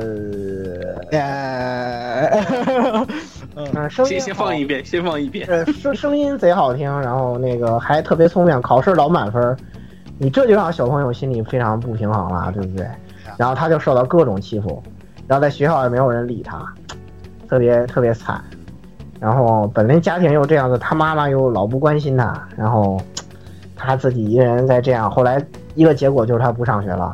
就他这个样子，我感觉他没有得抑郁症真的是奇迹。是不是阴影？是不是阴影双叶的功劳？我感觉阴影双叶是一个充满了正能量的阴影。他把他的那种负面的都分担了，而且还主动的去寻求帮助。他把他把这负面东西都关在金字塔里面了，然后然后他自己作为法老女王，然后 然后最后还把怪盗干克我，来来来干掉老娘。对，然后然后然后然后他的阴影真 真是。很不科学的地方在于，他的阴影真身竟然是死灵死灵之书。我勒个操，不太对吧？这个为什么这种这种东西一般人看了会会有正能量吗？一般都会，呃，这个按照 COC 的规则，看了死灵之书的话是要进行三 check 掉 ED 六或者一 d 二十的散值，读的越多，三值越低。克苏鲁而且如果狂涨，对，而且如果一次性被扣散十点以上的话，就基本交就没就是很多团里头。呃，有些日系团里头，其实主要是日系团喜欢做这种死，就是有些 PC 看了《死灵之书》，直接交卡，直接 封了，掉掉什么十六点散，直接封了，ED 二十掉十六点散，直接封了，然后交卡。对对对，我们赶紧回到突然就跑起团来了一个，可以。不是因为因为他就这么写的嘛？对呀，是的。死灵之书是什么？我也惊了，我也震惊了，我这个他的意思怎么回事？我操！你这个有点。当然，死灵书它另外一个意思就是它是一个全知全能的嘛啊，那个阿拉伯疯子写了一篇关于末世的预言啊，那个写了很多真理，也呃一方面是这个佐仓双叶智慧的一个体现啊，而且也是隐者这张卡的一个很好的这种代表性的，对对对对对对，应该应该说，我感觉他。你你你真的是个自闭少女吗？是吧？就这种感觉，就是，啊，你各种意义上说，你都太强了吧？是吗？太强了。其实心灵非常坚强，就是他做出他，他就渴望去改变，就是自己已经受到这样的压力了，但是他还是，而且而且他妈还死了，对啊，他本来单亲就够惨的了，这个这个然后他妈还死了，然后那个我觉得可能跟养父有关系，就是麻婆真是好人，我操，是的，就是的，绿，就只要日子过得去，哪怕脑顶儿头顶有点绿是吧？你看头发都掉光了，然后真的是哎麻婆真的是太好人，不然也不会收养呃，我觉得他能这样，我觉得跟麻婆还是有很大的关系，就是麻婆。真的是就很那什么的，而且你后面能看出来，就是这个佐仓商业对这个养父感情很深，就是是的，虽然说很很不尊敬的直呼他的名字，但你可以认为这小孩子不好意思，你知道吧？是的，是的，是的，他要管他叫爸，他估计他脸都红了，你知道吧？就那种他叫不出来，他就嗯啊，不又剧透了，哇，我错了，说好不剧透的，我靠，我把你这段，把你这段逼掉。哦，啊，这样这样，对呃对对行啊然后就那个在他的个人路线里头，其实也比较温暖，就是他讲了他跟他妈的一些约定，实际上都是他自己想出来的。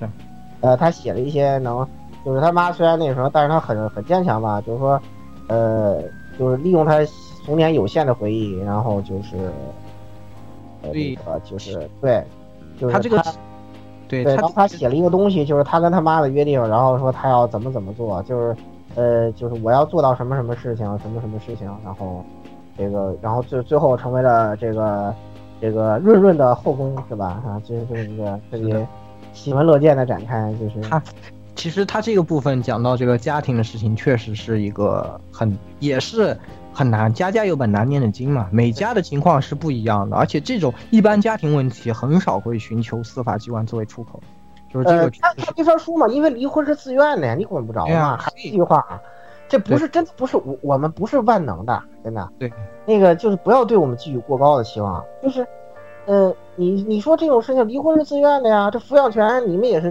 就亲定的呀，你们双方商量着定的，定完之后那那还怎么样？那还怎么样？顶多有个抚养费，有个探视权的问题吗？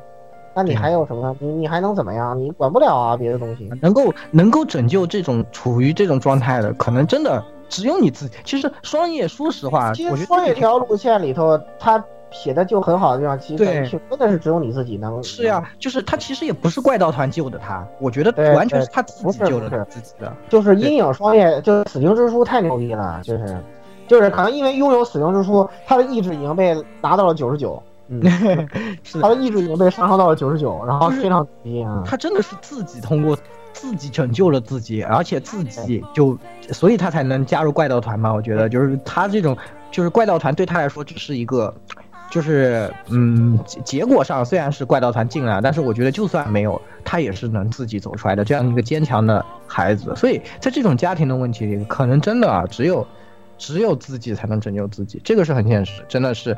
这个大人，你要说他帮不了，他确实是帮不了。说到这个佐仓双叶的问题呢，那个咱们，呃，那个我们这边啊，也是有一些人啊，呃有，处在跟双叶相同或者类似的情况，虽然具体的缘由不太一样啊，呃，然后有一个人没来，所以没有办法，哈，咱们就让来的这位，那个可以的话，呃，对？对，在他能说的范围内分享一下，就是他处在佐仓双叶这种呃立场之上的时候，他的一些这个个人的一些看法，也让大家呃也算我们做点公益是吧？这个呃关注单亲家庭的问题啊。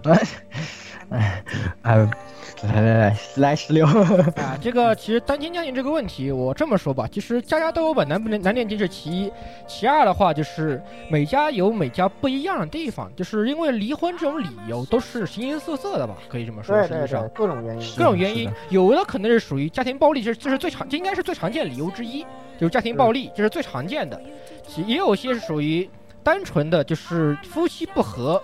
而且这个不合意也可能会有各种别别的原因，比如说像我家的情况，我直接不外会说遇，外遇是一个很大的原因。对，其实外遇就是其中是占大头的吧。而我家的情况呢嘛，我直言都不会说是属于我母亲那边赌博过于严重哎呀，就是，挺那个，对，嗯就是赌是，而且是我看在眼里面的，而且再加上我在睡前就是很他很常见的剧情嘛，对吧？就是小孩子睡觉嘛，就是门一关，然后门一关，然后听见外面夫这个爹妈在那疯狂的大吵大大大吵大骂，然后甚至甚至你还可能打到听到一些跟那形似家庭暴力的一些声音的内容，就是都是不奇怪的这种很常见的情况。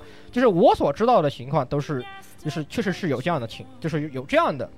虽然还有很多我所不知道的，是在我父母离婚之后，我我因为我是判给我父亲嘛，啊，是我我父亲要的我，嗯。我父亲跟我再跟我说提到这些东西，而且是我长大之后，因为他觉得我小时候这个太了解我母亲不太好，这些东西其实也不太好，所以他是在我长大之后再重新又跟我说这些情这些东西，他是尽量保持我对我母亲这我跟我母亲现在的关系，也不让我太小的时候就对我母亲产生太多的厌恶或者讨厌的这些情感。对，有时候小有这种情感，大的会扭不过来，你知道吧？对对对，大的会容易出问题。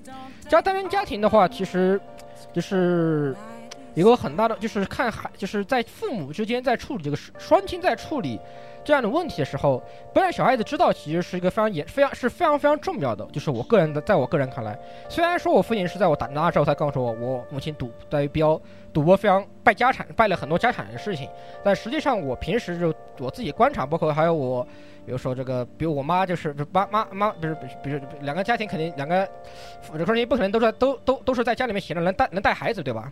比如说我妈带我时候，她经常就是就带我去什么麻将室里面啊，对吧？这个或者是拉拉叫几个人在家里面打麻将的事情是看在眼里的，都知道的情况，是呃父母之间的丑事不要让家不要让孩子知道，这个问题非常的重要。第一是影响到孩子对父对父母之间的感情，第二会会造成很多对孩子不好的影响，这是非常非常多的。嗯，实际上有人可能会自甘堕落，是不是？对，会导一方面会导致孩子的成长成长方面会带来一些阻碍，比如说你经常看到家里面赌博，你孩子会怎么想，对吧？然后看，而且而且老郭其实对方面也些可能也有些熟悉，就是包括我们在看美剧或者是看美剧或者日剧一些一些一些那个。呃，这些剧里面的时候也会提到过，就是当家里面产生过家庭暴力的情况下，孩子有暴力倾向的，也也会更加的容易有暴力倾向。啊，对，是的，对啊？呃，这个也是，呃，这个对孩子影响非常的不好。而作为孩子来说的话，其实就是最，呃，我可能，我这个可能比较，也可能我比较特殊啊。我的个人观点就是，作为孩站在孩子的角度上来说。就是你尽量还是保持你的平常心，然后你也不要太对父母之间的关系有太多的去，第一是介入，第二是不要去太多的去放，把你自己心量放。父母之间的关系是父母之间的关系，作为一个小孩子，你可能能改变的确实不多，但是你能做到的就是尽量保证好，保持好你，不管是你是分分给你父亲还是给母亲，保持好跟另外一边的关系，你始终是他们两个的孩子。就是这，这是非常重要的一点，这是不会变的，就是永，这是永远不会变的。你始终是他们的孩子，他们对你的感情也，当然，当然也有一些那种苦涩呀、苦涩啊，对对对，非常对对，非常非常苦涩的情况，这个确实是有啊。但这是这是另我们另外一个没有人来讲的那个，是少数，是少数，对对，还是少数，是少数。确实这种情况确实有，有没有？你说有没有？确实是有，对吧？但是大多数情况下，你的父母仍然是爱，哪怕他们已经分开，但他们依然是爱你的。对对对，是是，嗯，所以，但你分开之后，你的你的心里面也不要与你的父母，不管是父亲还是母亲，产生他们隔阂。不管是谁领收，最后由谁抚养你，不要对抚养你的人产生隔阂，也不要对似乎抛弃你的人产生隔阂。没有人，没有，实际上没有，没有什么家庭会愿意抛弃自己的孩子，这种情况始终是少数的。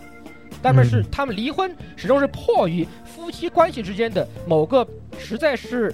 没有办法的一个点才会产生这样的结果，就是实在是容不下，实在是没有办法凑合。其实中国人其实还挺能凑合的，就是很多情况下，就是虽然俩人关系就那样，但是也没离婚。就是其实在中国也很多。对，中国其实因为对本来中国文化的容忍，就是这个容传统文化里面容忍这方面其实占的还是很多的。就是虽然可能夫妻关系已经非常僵了，但是为了孩子还是勉强在一起的这种情况。对对，为了孩子勉强在一起的其实还是很多，还是很多的。所以作为作为孩子来说，就是你就是保持好你对父母间的感情，这就是最重要的。你去介入的话，其实往往也可，我的观点来说啊，有时候有的时候可能会反而产生不一定特别好的结果，并不一定会产生很好的结果，也许会有好处，但是更多的时候也许并不是好处。有一个小孩子，首先父母是不会认可你的话语，就是第一，你还小嘛，对吧？你还很小，有这种说实话，单亲家庭不会说是产生在很少产生在就是你已经比较大的情况下，就是你很懂事了，已经很懂事的情况下才会离婚的，大多数都是在孩子比较小的时候就开始离婚的。你那个时候，第一你没有什么话语权，第二在父母关系非常僵的时候，你去插脚，很很有可能会火上浇油，带来带来更不好的后果。这种这种情况是更多的，保持好自己的父和自己和父母之间关系，这就很够了。我觉得的话是这样的。对，其实我觉得就相对于另外一个人来说，你就算处理的还可以的，就是还不错。对呀、就是在单亲家庭里头，就是，嗯，那个其实包括我我我身边就是我我某个亲戚也是这种情况，然后他啊、他跟他父母关系也也也都挺好的，也都挺好的，就这样就还不错。其实起码对于孩子的成长就是影响不是非常大。影响不是非常大，嗯。就是但是你像有一些，咱们就不透露名字了啊，为了保护他，咱们也是尊重他，但是呃，咱再咱再把本身问题咱们拿出来说，就是，呃，他在提这件事儿的时候，就是说我没爹我没妈的时候，其实你能感觉到他是受了很大伤害的，就是。他其实非常渴望亲情的，就是他得不到的父爱或者母爱，他是非常渴望的，非常非常渴望的。这个事情你能感受到，就是他嘴上虽然这么说，但是你从他这种口气里头，就你看了也心里很难受，就是你能是你能感觉到他受了非常大的事情本身就是很悲哀的事情啊，是的，对对对对对，这，这就是十六说的没有处理好的这种结果，就是这样。哎就，这这个其实最后受害最大的是你自己。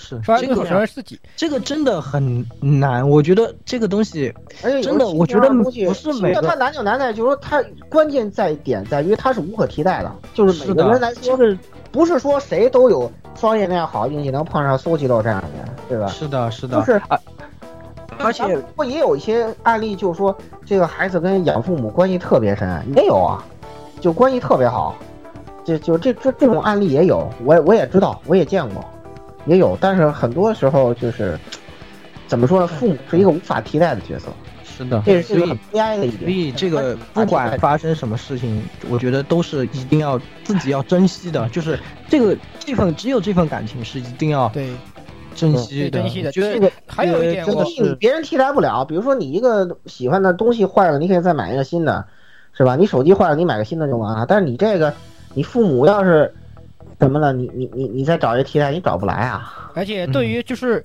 另外就是个就在离婚之后，作为孩子，可能你未来懂事了、长大了之后啊，比如说到个你成年之后啊，类似情况，也或者也可能是在你未成成未成还未成年之之前，有就是抚养你的人再找一个就是后妈的情况，其实挺多嘛，对吧？对对对对对，很多很多。对，这种很多，啊呃，或者是没未有没有抚养你的人去，你去你是另外也找了一个，这种情况其实很正常，对吧？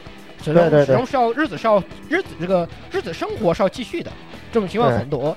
这个时候其实作为呃孩子的观点来说的话，呃，你是否不是你是否接纳那个新加入你的家庭的人，这个暂且不说，暂且不说。另外一方面，更多的就是尽量的也不要去干预你父母的选择，就是这个其实也没有必要。哎，对对对对对，也没有必要去过于干预你父母的选择，因为其实很多人都处于，因为中国现在就是离婚率挺高的嘛，所以其实很多人在生活中都处于这种，呃，离异，就是在在过日子角度上还还是得找个伴儿，就这种对很多在中国，所以说其实大家也不要想太多，说万一有个德国骨科呢，是吧？你得这么想，万一有个德国骨科呢，哎，这个是的，这总之个是还是说站在孩子的角度，也是你能为父母做的，呃，并能并也许很多，但是也可能并不是那么多。最重要的一点就是尽量的，不管是心，虽然是心里面的，还是语言上的，还是行动上的，多多的去支持你的父母的一些选择，不要去嗯为难他们。感觉对，你可以，这个你可以，你可以管那个，你可以不管他叫爸妈嘛，对，他可以不管们也不会有意见的，因为我现在也有啊，因为我现在也有啊，觉得，我现在就是这样家庭，我现在就是我觉得这样一个家庭十六真的是一个特别厉害，我真的觉得对，对对对对，其实这个很正常，你可以不管他，因为对你来说，爹妈就是就是爹妈，没有别人，所以说你完全你完全有理由不管他叫爹妈。不过对对说到底啊，说到底，这个咱们这个家庭问题真的是一个特别特别复杂，就是我们这，样非常复杂、非常敏感的问题。说到嗯头，我们真的只能祝愿大家都幸福，都过得幸福。对对，然后你们就是这这个里头，就是这个游戏就很有建议，嗯大家要需要要向这个死灵之书学习，就是对对对，充满了正能量。祝祝愿大对，然后你看他对他母亲有非常那个正面的那个那个东西，然后对 Socialo 有非常深的感情，你这样就很好嘛，对不对？你这样其实保护的是你自己，对吧？对是的，是的那也是我们只能也只能说到这儿了，这个事情，对吧？对对那个对呃，那我们也是进入下一个事件吧。那下下一个一个事件啊，下一个事件就是相对来说好说一点啊，这个实际上就是，呃，职场上大家都会面临的问题，就是这个企业对你的盘剥的问题、啊。黑心嘿嘿嘿 这个这个问题可能呀，这这不这个在这个问题上咱们有请在边境血汗工厂 战斗多年的这个呃黑心渡鸦，哎，有请血汗渡鸦。我靠！你等等等等等，你你们这么直接甩我一锅，我后面我都还没玩，你你叫我怎么透？哦你只要你对，不用透，你只要说你的，到时候我们会给你透的。你只要说你的主要是其实主要是说说自己生活经历，就像我就像我这样，对对吧？说对对，因为实际上。他说的这个奥奥村食品这个事情，他需要解决的问题，其实主要就是对一个是不正当竞争那个问题我们来说，一个就是对员工的过度盘剥嘛，就是黑心企业，就是这是这是要这个社会问题它难解决在哪呢？就是呃黑心企业它黑心都是那个看不见的，面上都是过得去的。比如说你你再看他交税了没有？交了。社保上了上了，那那你那你还怎么样？跟我们一点关系没有啊！这个经济活动跟我我觉得可能这个问题，其实在日本可能会更严重，非常严重，非常严重。因为日本它就是还有那种而且，他以前终身雇佣制嘛，他有这种历史的渊源我。就是想说这个问题，就是对啊，日本啊，因为它劳动力紧缺，所以说它各大企业绝大部分有条件的都是终身制。终身制是说你你很大的罪就在于，呃，在日本的企业文化，这个不到万不得已，除非企业倒闭了，你是不能和离职辞职的可耻的对一件事。你你你要老辞职的话，没有人会用你的。是的，呃，就是这样的，所以说你就会你就有时候就会很难受。哎，对啊，你在你在中国的话，你像咱们鸭子是吧，在这个边境干活干了，来鸭子来他一甩手，老子不干了，对吧？其实也是但是他依然还是还是受了很多年苦啊。来，鸭子，你给讲讲你的血汗经历啊，你的血和泪。我我我能怎么说？那么就去年大家听着节目就知知道我是个怎么个惨法了呗？就是就是鸭子惨到爆炸以后，鸭子就最后分享一下，就是这个企业是怎么过你的啊？啊，这反正大家去年听的，大家我我首先简单扒几个嘛，就是呃，一年三百六十五天，除去春节几天以外，基本是没休息的。呃，而且最骚的是，他出来玩还要边玩边办公，是最恐怖的，我觉得。啊，对，就是我我们跟我们吃个饭，然后突然就开始打电话说什么账单在哪里什么的。对对对对然后然后走走走走到走到路一个电话打过来说什么是啊你们什么什么那哪个哪个钱又没付啊什么什么的，我就一脸懵逼。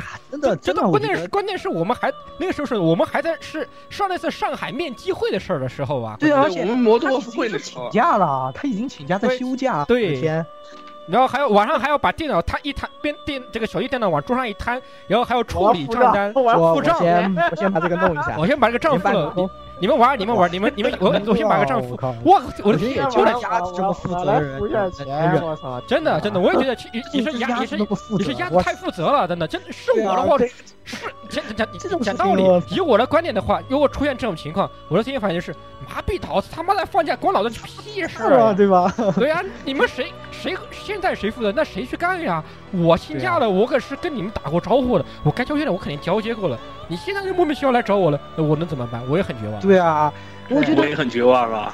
不过在中国还好，在中国你还真的是可以说老子他妈不干了。在日本不行，在在日本你可能真的是没有这个选项，所以这个问题才大家为了也大，我就在这里日日本的补一句企业文化啊，我就补一句，很不好。我为什么走？累比？我为什么走呢？我在边境已经是头皮上面飞子弹了，我才走的。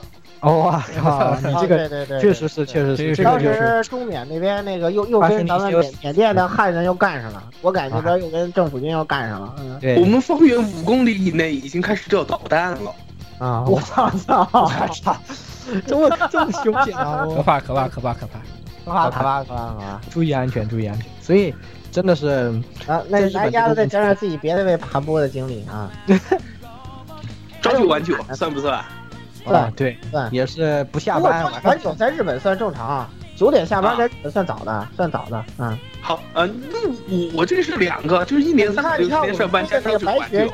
你看春哥嘛，整天十二点，对吧？你看春哥整天十二点。啊，大家可能还不知道，就是去年在大概就是录火影前后那大概两个月左右，呃，我是一直都在板房里面给大家录节目的。而且鸭子心态都快爆炸，所以去年其实有一个小插曲，就是为什么我们有一段时间说可能要歇业一小会儿，歇业一个月，当时就是鸭子 当时已经炸了，当时鸭子心态爆炸，然后老顾也加班太忙了，我们说要不然就就鸭子这个，也就是让他休息休息，不然太累了。你想他三百六十五天天天上班，然后要每周抽时间要要录节目、要开会，还要剪后剪后期，真的是太累了。那现在呢，也是一方面换了工作，一方面咱们也有新的后续军刷子，也是新的战力加入进来，所以这个咱们这个节目现在也有对，因为这个又再次运转起来。所以黑心已经完全完全继承了六六毒亚的衣钵，嗯，就是这个。这个黑心企业 fuck 是吧？就是对对对对，但有时候在，特别是给一些建议，就是说在日本那什么的那人啊，咱们作为一个长者给你点建议，就是说，首先，呃，外国人呢，就是特别中国人啊，在日本还是比较比较受歧视的，然后那个工作机会很难找，但现在相对好一点啊，相对好一点，但是他的工作签证给你特别苛刻。但是我这里可以说一个啊，就说你我这里我这里补一个。呃，三年左右那个你弄完之后，你就啊，你说吧，压十六个压子，你先说吧。呃，我正好补一个，就是正好因为是我朋友跟我处的很好的一个朋友，他亲身经历就是他是呃运动员，他去日本留学去，因为他是这个打打球的，呃个子很高，然后他去日本找兼职，很多地方就以他个个头太高了，然后为由就拒绝他，而且。这种婉拒不是一次两次，是差不多可以啊，已经临近三位数了吧？他去求职的这个经历，那有点，那那那那对，因为因为就是这样子。我跟你说，就是其实，呃，对于绝大多数中国同学来讲啊，呃，你在日本留学就是有一个留学用的那个实习呃研习的那个工作签证，干完你就回来了，别想太多，除非你有那个本事能规划也行。是，哎，如果你不规划。基本上你不会有奥村食品那些人的烦恼，就那些老职工被盘剥的不行，但是也没有办法，还得忍着，那种烦恼基本你不会有。就是除非你规划，否则你不可能被终身雇佣。这点我可以百分之百肯定的告诉你。日本是一个，你别看他这个屌样，他就很排外的这种样子。就是你不要认为说，呃，那个他好像在文化产品上显得兼容并蓄，就认为他怎么样？不是这样的，他非常非常极度排外。只有日，全世界只有日本管外国人入籍叫规划。什么叫规划啊？大家都明白，就是归入本国教化的意思，你连名字都得改。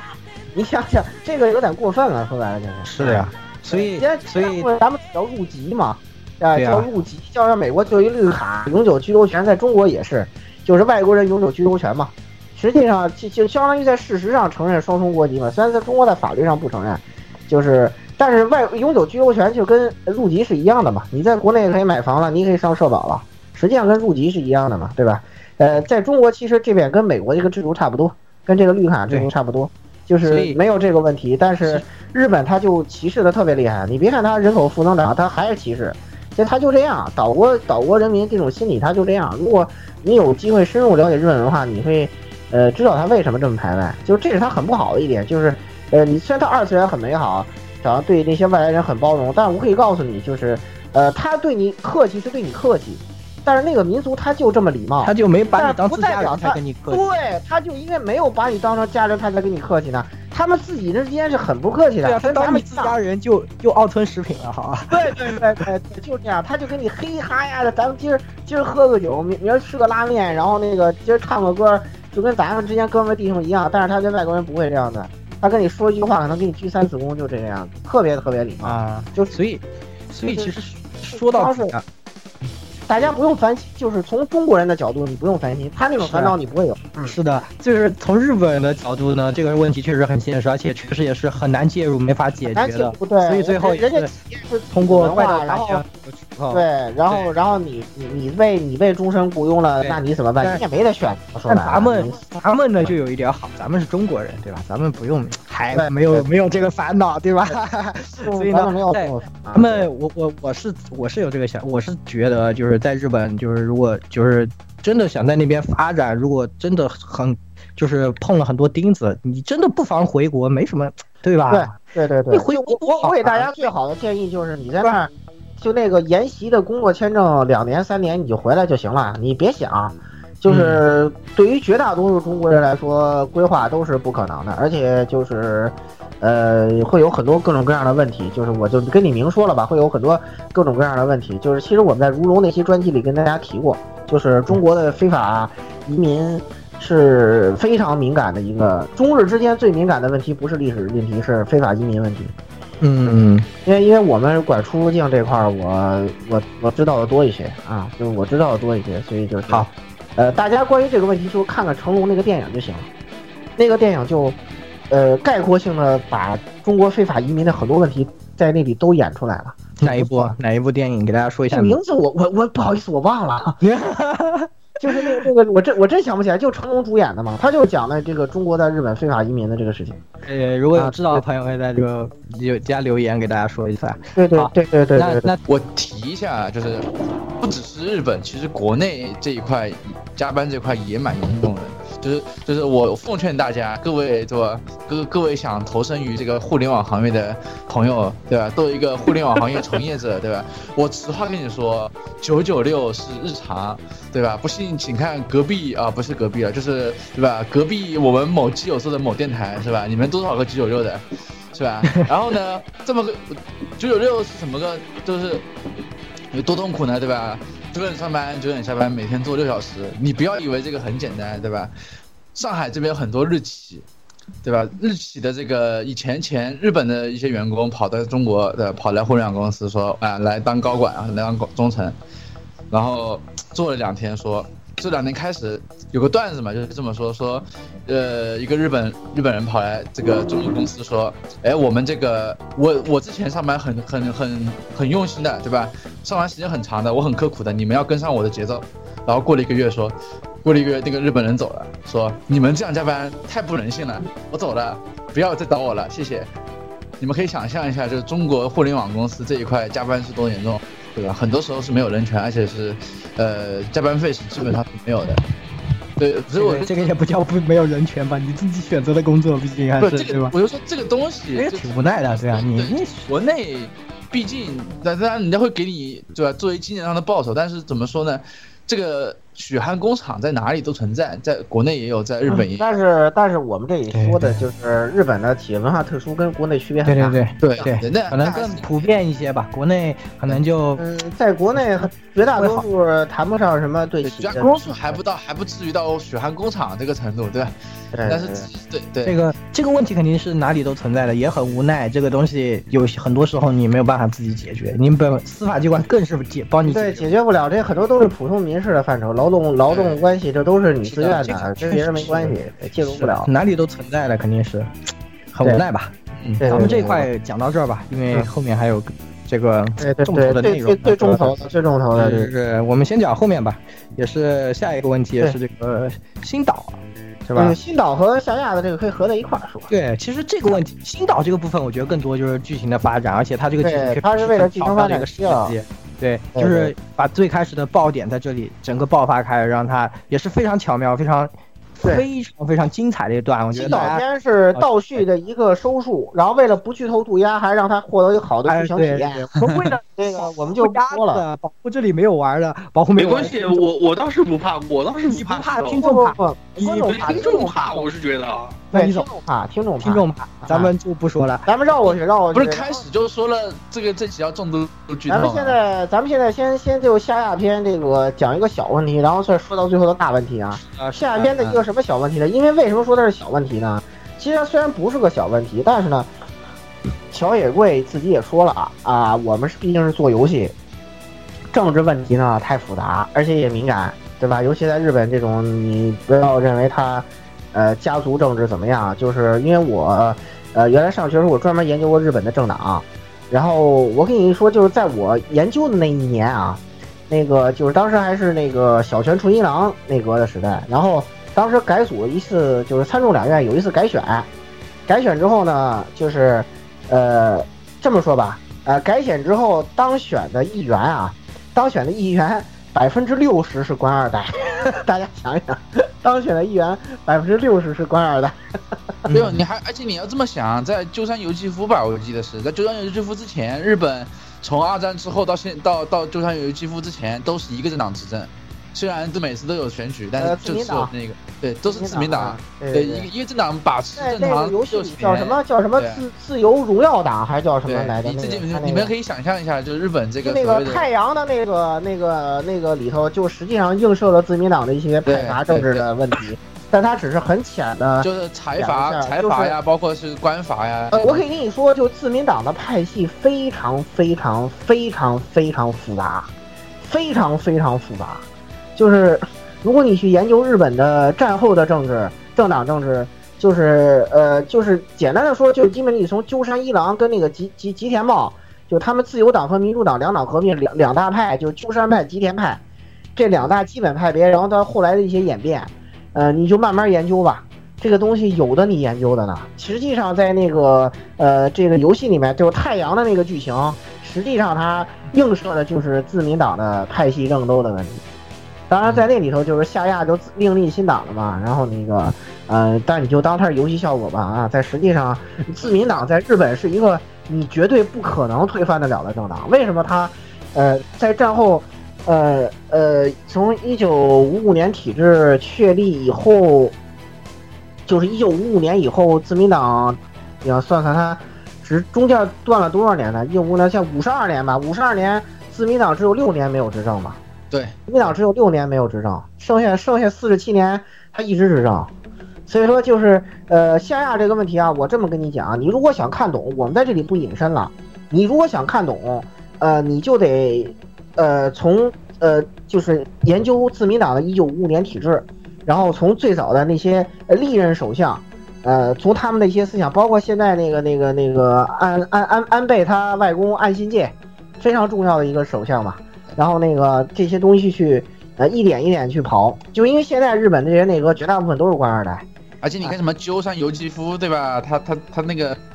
他爸爸，他爷爷也是一郎嘛，对，鸠山一郎嘛，就是刚才我说的，呃，自民党，呃，自民党原原祖右派鸠山派嘛，对，所以说就这个都是官二代，对，对你必须得对日本的政党政治非常懂，你才能看明白，就是游戏里面太阳的那个篇章，他说的那些事儿，他到底影射的是什么事儿，包括夏亚他的一些做法，然后他为什么要另立新党，是因为在自民党这种极其成熟的。派阀政治的体系之下，你一个新人政治家，你如果不投一个大的派阀，你是不可能有任何作为的，你得不到晋升，你没有资源的，你必须要投靠一个派阀。然后，如果你大了，就跟呃黑手呃黑手党里成立一个组一样，你自己当一个派阀的首领，其实就跟黑社会一样。所以说，就是呃，他他这个东西非常复杂，然后带有鲜明的家族政治的色彩。派阀首领就跟黑道的欧亚基似的。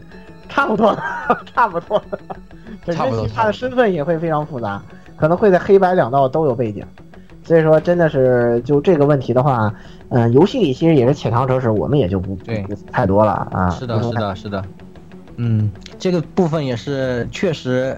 你没法介入，对吧？然后也是怪盗团最后通过这种一种出口，也是更多问题就更不明明面上都是合法的嘛，都是按照都是按照日本的基本法来的，基本法来的，按日本的选举法跟基本法来的嘛，对不对？嗯，是的。所以说这一部分呢，我们也是差不多浅尝辄止。到这里，呃，我们也是将讲到最后结局会涉及的这一些，我们觉得才是大团对，其实才是这个游戏。他提出了这么多的问题，他很巧妙的用这些东西，最后呢，实际上想向我们传达的很多东西，其实他都放在结局，非常巧妙，这一点是对吧？嗯对对对对，就是最后这个圣杯的这个事情，就 Mementos。我们知道最后呢，一开始我们都是从个人的殿堂，然后最后呢，来到了却是 Mementos 的这个印象空间啊，是所有人就是就是潜意识的。集体潜意识嘛，龙格的理论，集体潜意识。龙格对龙格的集体潜意识的这样的一个呃殿堂，可以算是一个殿堂，对吧？嗯。来到这里呢，和这个圣杯进行了战斗。那在这个他对圣杯的这个中间的很多表述呢，也是特别特别有意思。我们也是特别觉得特别特别惊喜的一个地方吧，能谈到啊这种程度，对吧？对对对，是这个这个最后他讲到这么深，有点出乎我的预料。我感觉其实。作为一个游戏来说，他能提到这些社会问题已经挺不错的了。其实，但是他可能还是不知足，然后最后再，呃，上升到一个他认为的最大化的一个，呃，呃问题，就是所有人，呃，集体潜意识中的一种问题，就是，呃，用乐学的话讲，就是希望灵长类的存续；用他这里就是希望我们的生活一成不变。就是在这个他就会发现什么呢？其实，这个牢笼是我们所有人。共同构建的，就是最后你发现，在美门图斯的深处是一个大的监狱，然然后这监狱里有有我们每一个人的阴影，然后我们每个人都待在这里面，过着自己的这种生活，或者我在上班，或者我在搞家务，我就愿意这样，我不希望变化，我希望每天日出日落我就做同样的事情，我就很安心嘛。对，就是别人把我们关进去的，是我们自己把自己关关进去。毕竟社社会就是一个妥协的产物嘛。然后，如果你你一直妥协下去的话，你会把这个变成你你你理所应当的日常，然后你就会一直妥协下去。然后，讽刺的是，其中的几个人是曾经从里面逃逸出来的。对对，然后结果他被怪盗团又关进去了。对，被我们打倒的这些人，被我们改新的这些人，那其实呢，他们是做出了他最后一个大的反转。对他们是不甘于这种安于现状。比如说夏亚，他是想改革政治嘛。他想下当首相，系统系统啊！我们说夏亚，听众又要不懂了。西斗西斗这个这个这个西斗这个名字也很容易让人想到别的世道嘛，对吧？我所以，我宁可管他叫夏亚，因为西斗这个名字我老想知道。设定集里说了，这个咱们其实就参照了一下夏亚设计。你看他那个那个，对他那个形象，包括那个那个戴一个头盔，然后那个斗篷，不就是库瓦托洛吗？其实我觉得是。就是他那个没有，你还没有看到他最后那个《Mementos》里那个形象。对对对，他不是那个那个那个《Palace》里那个形象，完全就是夏亚。对，那个那个头盔啊，惊了。除了没有没有三倍速，哦不，有三，有有三倍三倍攻击哈，可以打三。难道最后也是？哎，可能普雷西亚哇？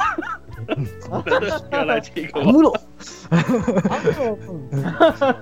然后反正就是那那那个那那一块就是怎么说呢？就是他最后一个大的反转吧，就是他指向了整个社会的问题，就是跟他的 OP 遥相呼应，就是他的 OP 里头叫 Get Get Up Wake Up Get It Out 嘛，就是其实就是这个他的主题的中心思想，就是如果我们一直这样 Hold Up，就是我们一直端着，一直这样安于现状的话，什么都不会改变。就是你们快醒一醒啊！你们你们整天这样子醉生梦死，整天安于现状，你们不觉得羞耻吗？就是如果你们不醒醒的话，那由我们怪盗团来，我们来打醒你们。我们要把我们把你从这里面揪出来。你们天天安于现状，不思进取，然后还高高在上，像一个了不起的领主一样，把我们当罪犯看待。就是在那个 OP 里面，就是呃一个怎么说呢？呃怪心之怪盗团的精神的呐喊，就是那段那个表现真的是让我感到极为惊讶。就是实际上。呃呃，因为因为有音乐专题啊，有台做过，你们可以去听啊。然后那个他们也也讲的这块儿，就是基本面分析的不错了啊。非常精彩的一首歌，这首歌可以说对这首歌极其精彩。呃，它的好的一点就在于，其实它的风格偏爵士，所以实际上有点适合黑人。但是 Lin 的话，他对黑人唱腔的模仿，我觉得已经做到东方人的极限了。就他黑人特有的鼻音。他几乎学了个七八成，这个这个咱们？太厉害了。对这这部分咱们真可以推荐有台，可以去听有台节目，放映协会对这个的，确确实讲的非常好了。我们就不在这里说说这个歌了。但就它里面这个歌词呢，真的就是你你看到最后的时候，你能够完全的理解，就他这个歌词每一句都是来自怪盗团的呐喊，都是要打醒。对，打醒你们，就是你们为什么这个样子？然后你们为什么就你们拥有权利，你们掌握了资源，但是你们却端着高高在上，然后用睥睨众生的眼神看着那些反抗者，瞧不起他们，把他们当成罪犯，把他们关在牢笼里面，你们是错误的。我叫打醒，我们要让你们改变，我们要要要这样子，然后我们要把你揪出来，就是就是这样。而且他的那个就是高潮战的那个主题歌叫 Life Will Change 嘛，对。啊，也是这个主题。然后唯一一个不是，就是相对有一点点讽刺的是，圣杯战争的呃什么圣杯战争啊，就这么叫吧。圣杯战争那个，他的那个那首歌叫《River in the Desert》，沙漠中的绿洲。然后就实际上就是实际上就是说你你们内心太干涸了，就是这个样子。然后然后然后你在打的时候，哇，太燃了，听这歌，我靠。一边打一边唱，哇，太燃了，简直！对，你们都渴望这样的东西，其实你们就是渴望一成不变。我就是给你们这个，对，对我就是因为你们渴望一成不变而诞生的这样的一个东西。而且那个，而且当时那个他那个细节做的特别棒的是，当时圣杯不会回血嘛，然后就是对，然后然后他那个他那个回血的时候，就你听那些呃台词就是。那些人都在劝怪老师：“你们你们干嘛？你们住手！你们停下！不要不要打扰我！对，不要打扰我！都在说这种话，就是对。然后说什么把他们打回去，说不要不要让他们来，让他们滚回去。这样，对。所以就特别触动人，你知道吗？所以我觉得，呃，他这个细节真是描写的太好了，就是他确实是深刻反思了这个问题。就怎么说呢？社会必须有序，社会的有序的意思就是说每个人有自己的角色。呃，就原来咱们曾经说过，咱们都是社会大机器里的零零件嘛。那零件是什么？那你就按照标准工序，你就转你的就行了，对吧？所以说，实际上这个问题也确实是一个很矛盾的东西，就是他谈了一个很大的问题。这是不是问题？这确实是一个问题。但是，一个社会想要有序的运转，还是必须有很多人要按部就班的去做。呃，有有序就意味着某种意义上的这个无自主嘛，就没有自己的个性。对对对是的。但是你如果都有个性的话，就变成无政府状态了，也不行。对，就是其中的就就比如说像这几个大人，他们打破了牢笼，渴望的改变，而最后就是。确实做了做的做出来的事情，确实伤害了这个社会的，就是伤害了更多的人的这样的一种一种行为。那怪盗和他们到底又有什么区别呢？我觉得他最后这个也是挺，就是我们怪盗最后发现，我们把他们打败，是把他们送回去了，就这些他他变得跟其他人一样，就没有自主啊。那我们还要继续吗？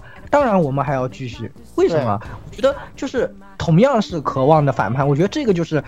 这个老顾，前我们在讨论的时候，老顾说觉得这个游戏一点也不青春，因为它涉及了很多这种社会的问题，然后它非常沉重，很让人沉重，对，很沉重。但是我觉得最后这里呢，反而是他最青春的地方，就是为什么怪盗最后就是他做到了，他打败了圣杯，最后就是解放了这些呢？是因为就是在渴望改变同时，大人可能渴望的改变是。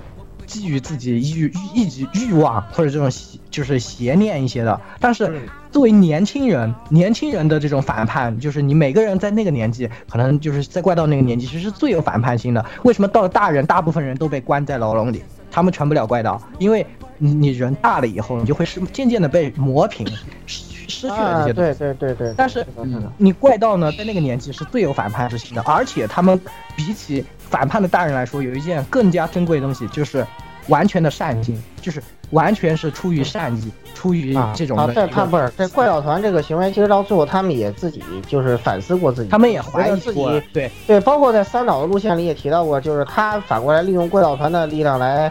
就是来满足欺欺负别人，来自我满足。对，实际上就是他们也他们也意识到自己行为的两面性，就是是的。其实他们最后有成长的，就是说，是的。呃，我们到最后就是我们我们放弃掉这个力量，我们把这个东西摧毁掉，然后呢，这个我们希望所有人都能有所改变，相当于一个童话式的一个童话式的这种东西。当然到最后又落回现实了，就是主人公又进监狱了，又落回现实。我我你还是要为，我觉得这这一步等一会交给老顾，我先把我这一部分说完啊。就是我觉得就是因为怪盗他的出发是，就是不管他中间他的两面性或者什么，他们相信就是他们是完全的，就是想做好事。这我觉得这个就是就是制作人给的一个童话的这种解读了，就是说，嗯，正是因为年轻人有这样的劲，然后呢，他们才最后。成为了，就是他成为了和其他人不一样。的时候，他跟新岛三亚跟三亚姐姐说了一对，说了一句朝气蓬勃的话嘛，就是说，我们，我们最后一次这个呃偷盗行为是吧？我们要偷走这个社会所有人的心。然后，但是我们是年轻人，从此以后我们也就失去朋友，我们也失去。但是，但是这个呃，我们希望就是我们把社会。我们孩子是无能为力的，但是我们把社会交给你们，交给你们大人。大人，这句话说的我特别感动，你知道吗？我觉得这他这句话就超越了，就吊打了所有龙傲天的跟费蒙的作品，就告诉你什么？费蒙作品告诉你什么？年轻人可以拯救世界。我逼侠，我我那个谁，我抗中西侠一枪就把。那个中中国的那个那个打没了，就他那个 灭灭世狙击枪嘛，我操，跟傻逼一样，对吧？就是一切的传奇都是我，对吧？那就是傻逼一样的，就是我一个高中生装装逼，我就能拯救世界，一一枪打爆航母舰队嘛。对对对，高中生怎么装逼也拯救不了世界，他们自己清楚的认识到这一点，他也知道这他们的 p 罗 r 纳力量是被坏人利用了，就是那这样我不如消灭他，但是我不是说，呃，放弃了消灭他，而是说，希望大家。我们帮社会所有人改心，然后大家一起来让这个来改变这个。我觉得传达出一个最大的正能量出来。对我说，就是我我们每个人可以说在社会中老老实实扮演自己的角色，但是我们在扮演好自己角色的同时，比如说我们可以呃热心公益啊，哎，对对对，对我们我们可以这个这个帮帮助一些穷屌啊，对吧？然后然后如果你能当老板，你给那些有困难人创造一些工作机会啊，对吧？你不就是在改变这个东西吗？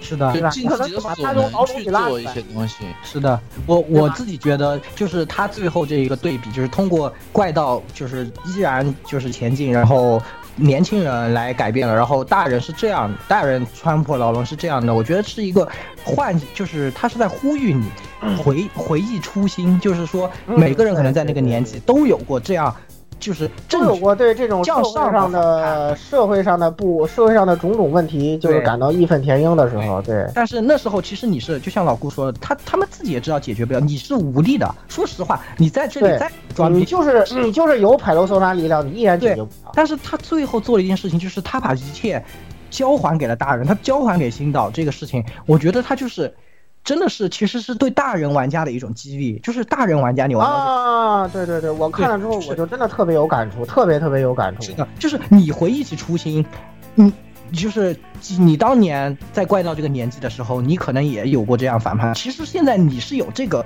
你肩负了，你肩负了，但是你却选择磨磨平，或者你选择像鸭志田、像那个师彤他们这样的这这种的事形式的逃脱。但是其实这些都是错误的，就是你其实应该回忆起你的初心，像怪盗团那样。我觉得他是真的是这一点就特别是就是是是是是是特别特别实际上他他向所有人发出一种呼吁，就是说你们还是要 想办法走出这个牢笼，想办法要要不是不是说就安于现状就可以了。这个确实是，呃，作为一个游戏作品来讲，鲜少有就这个问题探讨到这种高度的。这这个真让我感到很惊讶，很惊讶，真的是。是的，是的，我也是玩到这里，真的挺挺震撼的，说实嗯话。嗯嗯嗯嗯嗯，非常震撼。我当时就打这个圣杯的时候，我自己都有点觉得羞耻啊，有点羞耻，觉得是，嗯，就是因为因为像这样的人，我在这个社会上见的太多了，就是自己一样，就是好像我们其实就是这样的人，对吧？嗯，就是感觉其实自己就像那个名义啊，不断在给这个圣杯补血，然后这些就觉得哎，你们对都是对对对对对对对，其实是这这一点是真的是很很好。然后他更好的点就是对于他们这些人的这个交代上，就是告诉你这个社会必须有序，有序就在于国家公信力必须得到维护。所以说你们这些行为。就是这种行为，就如果让国家让政府名誉扫地的话，最终受害的还是大多数人。主人公，然后最后还是背锅了，但是他很成功啊，就是主人公人气特别高。对，就然后主人公主人公做出了那样成熟的选择，其实也对是的他做了一个特别成熟的选择，就是他一个人出面坦坦白，就是也给政府一个台阶下。对就是我也我也你也不不因为反正这是怪怪力乱神的事儿，科学也解释不了。但是呢，我就说是我一个人那个做的这个事儿，然后我煽动了那个什么，然后我做出一些恐怖行为，然后我对我的行为负责，然后我接受这个社会的制裁，嗯，就是这个样子。当然最后他们是把这东西翻过来了啊，就是说。也给了个面子，然后就对大家都有台阶下，就是就行了。然后他的前科也被取消了，就是，呃，这个是吧？小真真非常牛逼啊，小真真非常。在这在在某种意义上来说，这个跟就是国外美国那些超级英雄类似，就是就是那个司法者嘛，都是要要还是要回归公权力，很多时候。对对对，就是告诉你们，你们这些超级英雄不能为所欲为，就是你们不能为所欲为，就是包括复联一样，你也得按规矩来。复联，包括然后蝙蝠侠一直在讨论的这个问题。对对对啊一直在讨论实权跟公权就我我真的觉得，就最后那个选择，就是不管你选择就是为了社社会我要我要进去是吧，还是为了朋友要进去，都是主两方面的，一个是主角小范围的主角自己的成长，对你在通过怪盗这样的一个过程自己得到成长，整个这个一个作品的成熟作品就告诉你，升华，就告诉你，这个龙傲天是不可以的，这他本身这些都是幻想的，就是法外或者说 outlaws 是这个社会不能允许的。对，因为而且因为实际上最后维护大多数人利益的，还是要靠公权力的稳定的运行。对就是因为公权力之所以能存在几千年，它是有它的道理的。因为你不能，你你作为它依然是一个人，大多数人需要的东西。就是说白了，你说发生这些问题谁解决？还得我们去解决。是的这坏，蛋虽然我们前面说了这么多，很无奈，而且真的，我们说到最后也是只有怪盗团一个出口，但是他最后就给你一种这种激励，就不管怎么样，这个事情我们怎么样去想办法。虽然我不能给你们答案了，怪盗团就就是一个怪法外力乱神的，他不可能他。最后他这他他做出这种行径，他要做出受受到什么样的惩罚，我也表现给你们了。实际上就是说，解决这个问题，还得靠我们你们大人自己努力，对吧？我们要我们自己要让自己改心，然后走出牢笼。我觉得这最后是他想传达给你的东西，就特别让人受受受震撼。就是很少有作品能讲到这种高度，包括《佩罗斯纳》系列自己也没有讲到过。所以真的嗯真的，其实玩到那里的时候，我觉得真的觉得挺挺震撼，挺牛逼的。太牛逼了，太牛逼了！太牛逼！真的是这么多年没有没有一个游戏，就是美漫有一些蝙蝠侠，就刚才区区说的对，蝙蝠侠有一些作品讨论了这个问题，嗯，但是极少有作品，就是除了就是蝙蝠侠以外的少数几个作品以外，就嗯作为一个呃 A C G 作品对呃这个社会问题讨论的这么深刻的，呃我不能说绝无仅有，但是真的只只只有这几个，可能一只手不多见数不过来。，不多见真。的特别特别不见，然后因为这个东西你不容易讲出深度来，如果你的水平不够，你就很容易讲砸。对你很容易讲讲烂，就讲的让人很恶心，就是那种就让人看着像傻逼一样，就是讲的很恶心对，然很有后水平，呃我觉得讲讲的那么好挺难的。最后的最后啊，你玩完的时候，你再回忆一下 OP 里面他们在那个涩谷的街头滑冰的那个嗯，那个感觉，真的就是一种怎么说，就是配上那个 Wake up, get up, get out of here，对。对，就是真的是你要你你就是这这这真是这帮孩子，啊他们在这种涩谷这种这个街道上啊，就是社会的这个上面这样的一个滑冰，让你的让你们大人看见他们，憧憬他们回到了过去，然后想到自己的初心，然后再接手过来，再继续努力，真的是，嗯。真的是就太牛逼了，我觉得这个太牛逼了，就想想起 OP 的那个演出，你觉得那种自由的感觉，就是可能我们可能永远已经失去了那样的反叛，就是可以在漫这个大街的中间啊，像滑冰在这花样滑冰一样，嗯。我们已经失去了这这种的部分，但是呢，我们肩负的正是让这些就是能让他们再自由滑冰的这样的一个这个、嗯。怎么说这这些东西，这是真的是需要我们才来改变，所以对非常非常可以说这个游戏玩完真的让我非常非常震撼，牛逼，，非常非常感动，就真的是非常感动。然后就是呃，为什么会给大家一种没有说完的感觉？其实就在于这儿，他很多事情他没有给没有办法给出你他也没有办法给出答案，他提出来了，对，但是他也没有办法给出答案。对他没有办法给出答案，但他做出呼吁其实已经足够充分了。其实我并不感觉这个作品不完整，确实他最后面展开有点太快了，但是是的，呃呃，这个作品本身还是非常完整的，还是非常从完整。从他的就还是从就是从从能力上来讲，这些怪盗团他的能力也只能做出一些呼吁，他无法彻底的改变这个社会。是的呀，是的，所以他对，们就他们自己也是这样说的，他们自己最后他们自己也是这样，他们自己也认识到了，他们能力其实被人利用了嘛。从一开始你就被这个社会利用了，所以说，对你再结合这盘大棋，他真的写的非常好，就完就完全在痛打那些龙傲天的脸。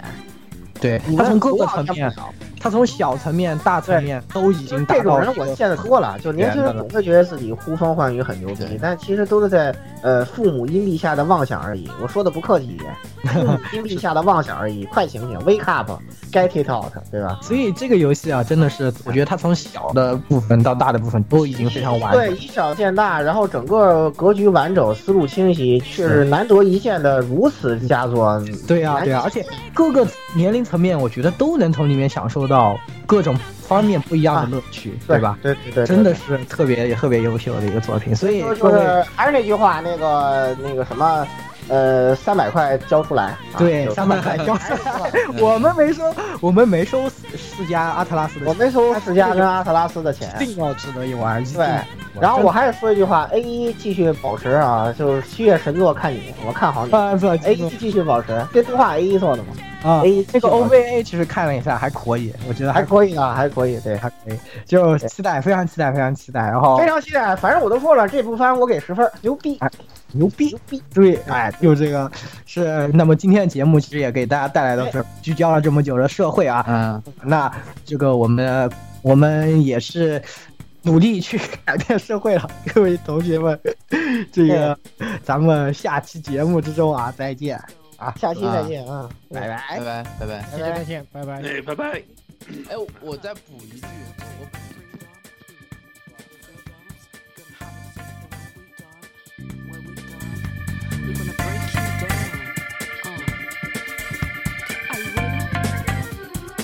欢迎各位收听本期节目，请各位听众老爷在评论区留下您宝贵的意见。大家可以通过荔枝 FM、蜻蜓 FM、网易云音乐、Podcast、新浪微博、SF 七小说频道搜索并关注 AR Live。主播和各位小伙伴在官方 QQ 群幺零零六二八六二六恭候各位大驾光临。各位听众朋友们，咱们下期再见。The fakers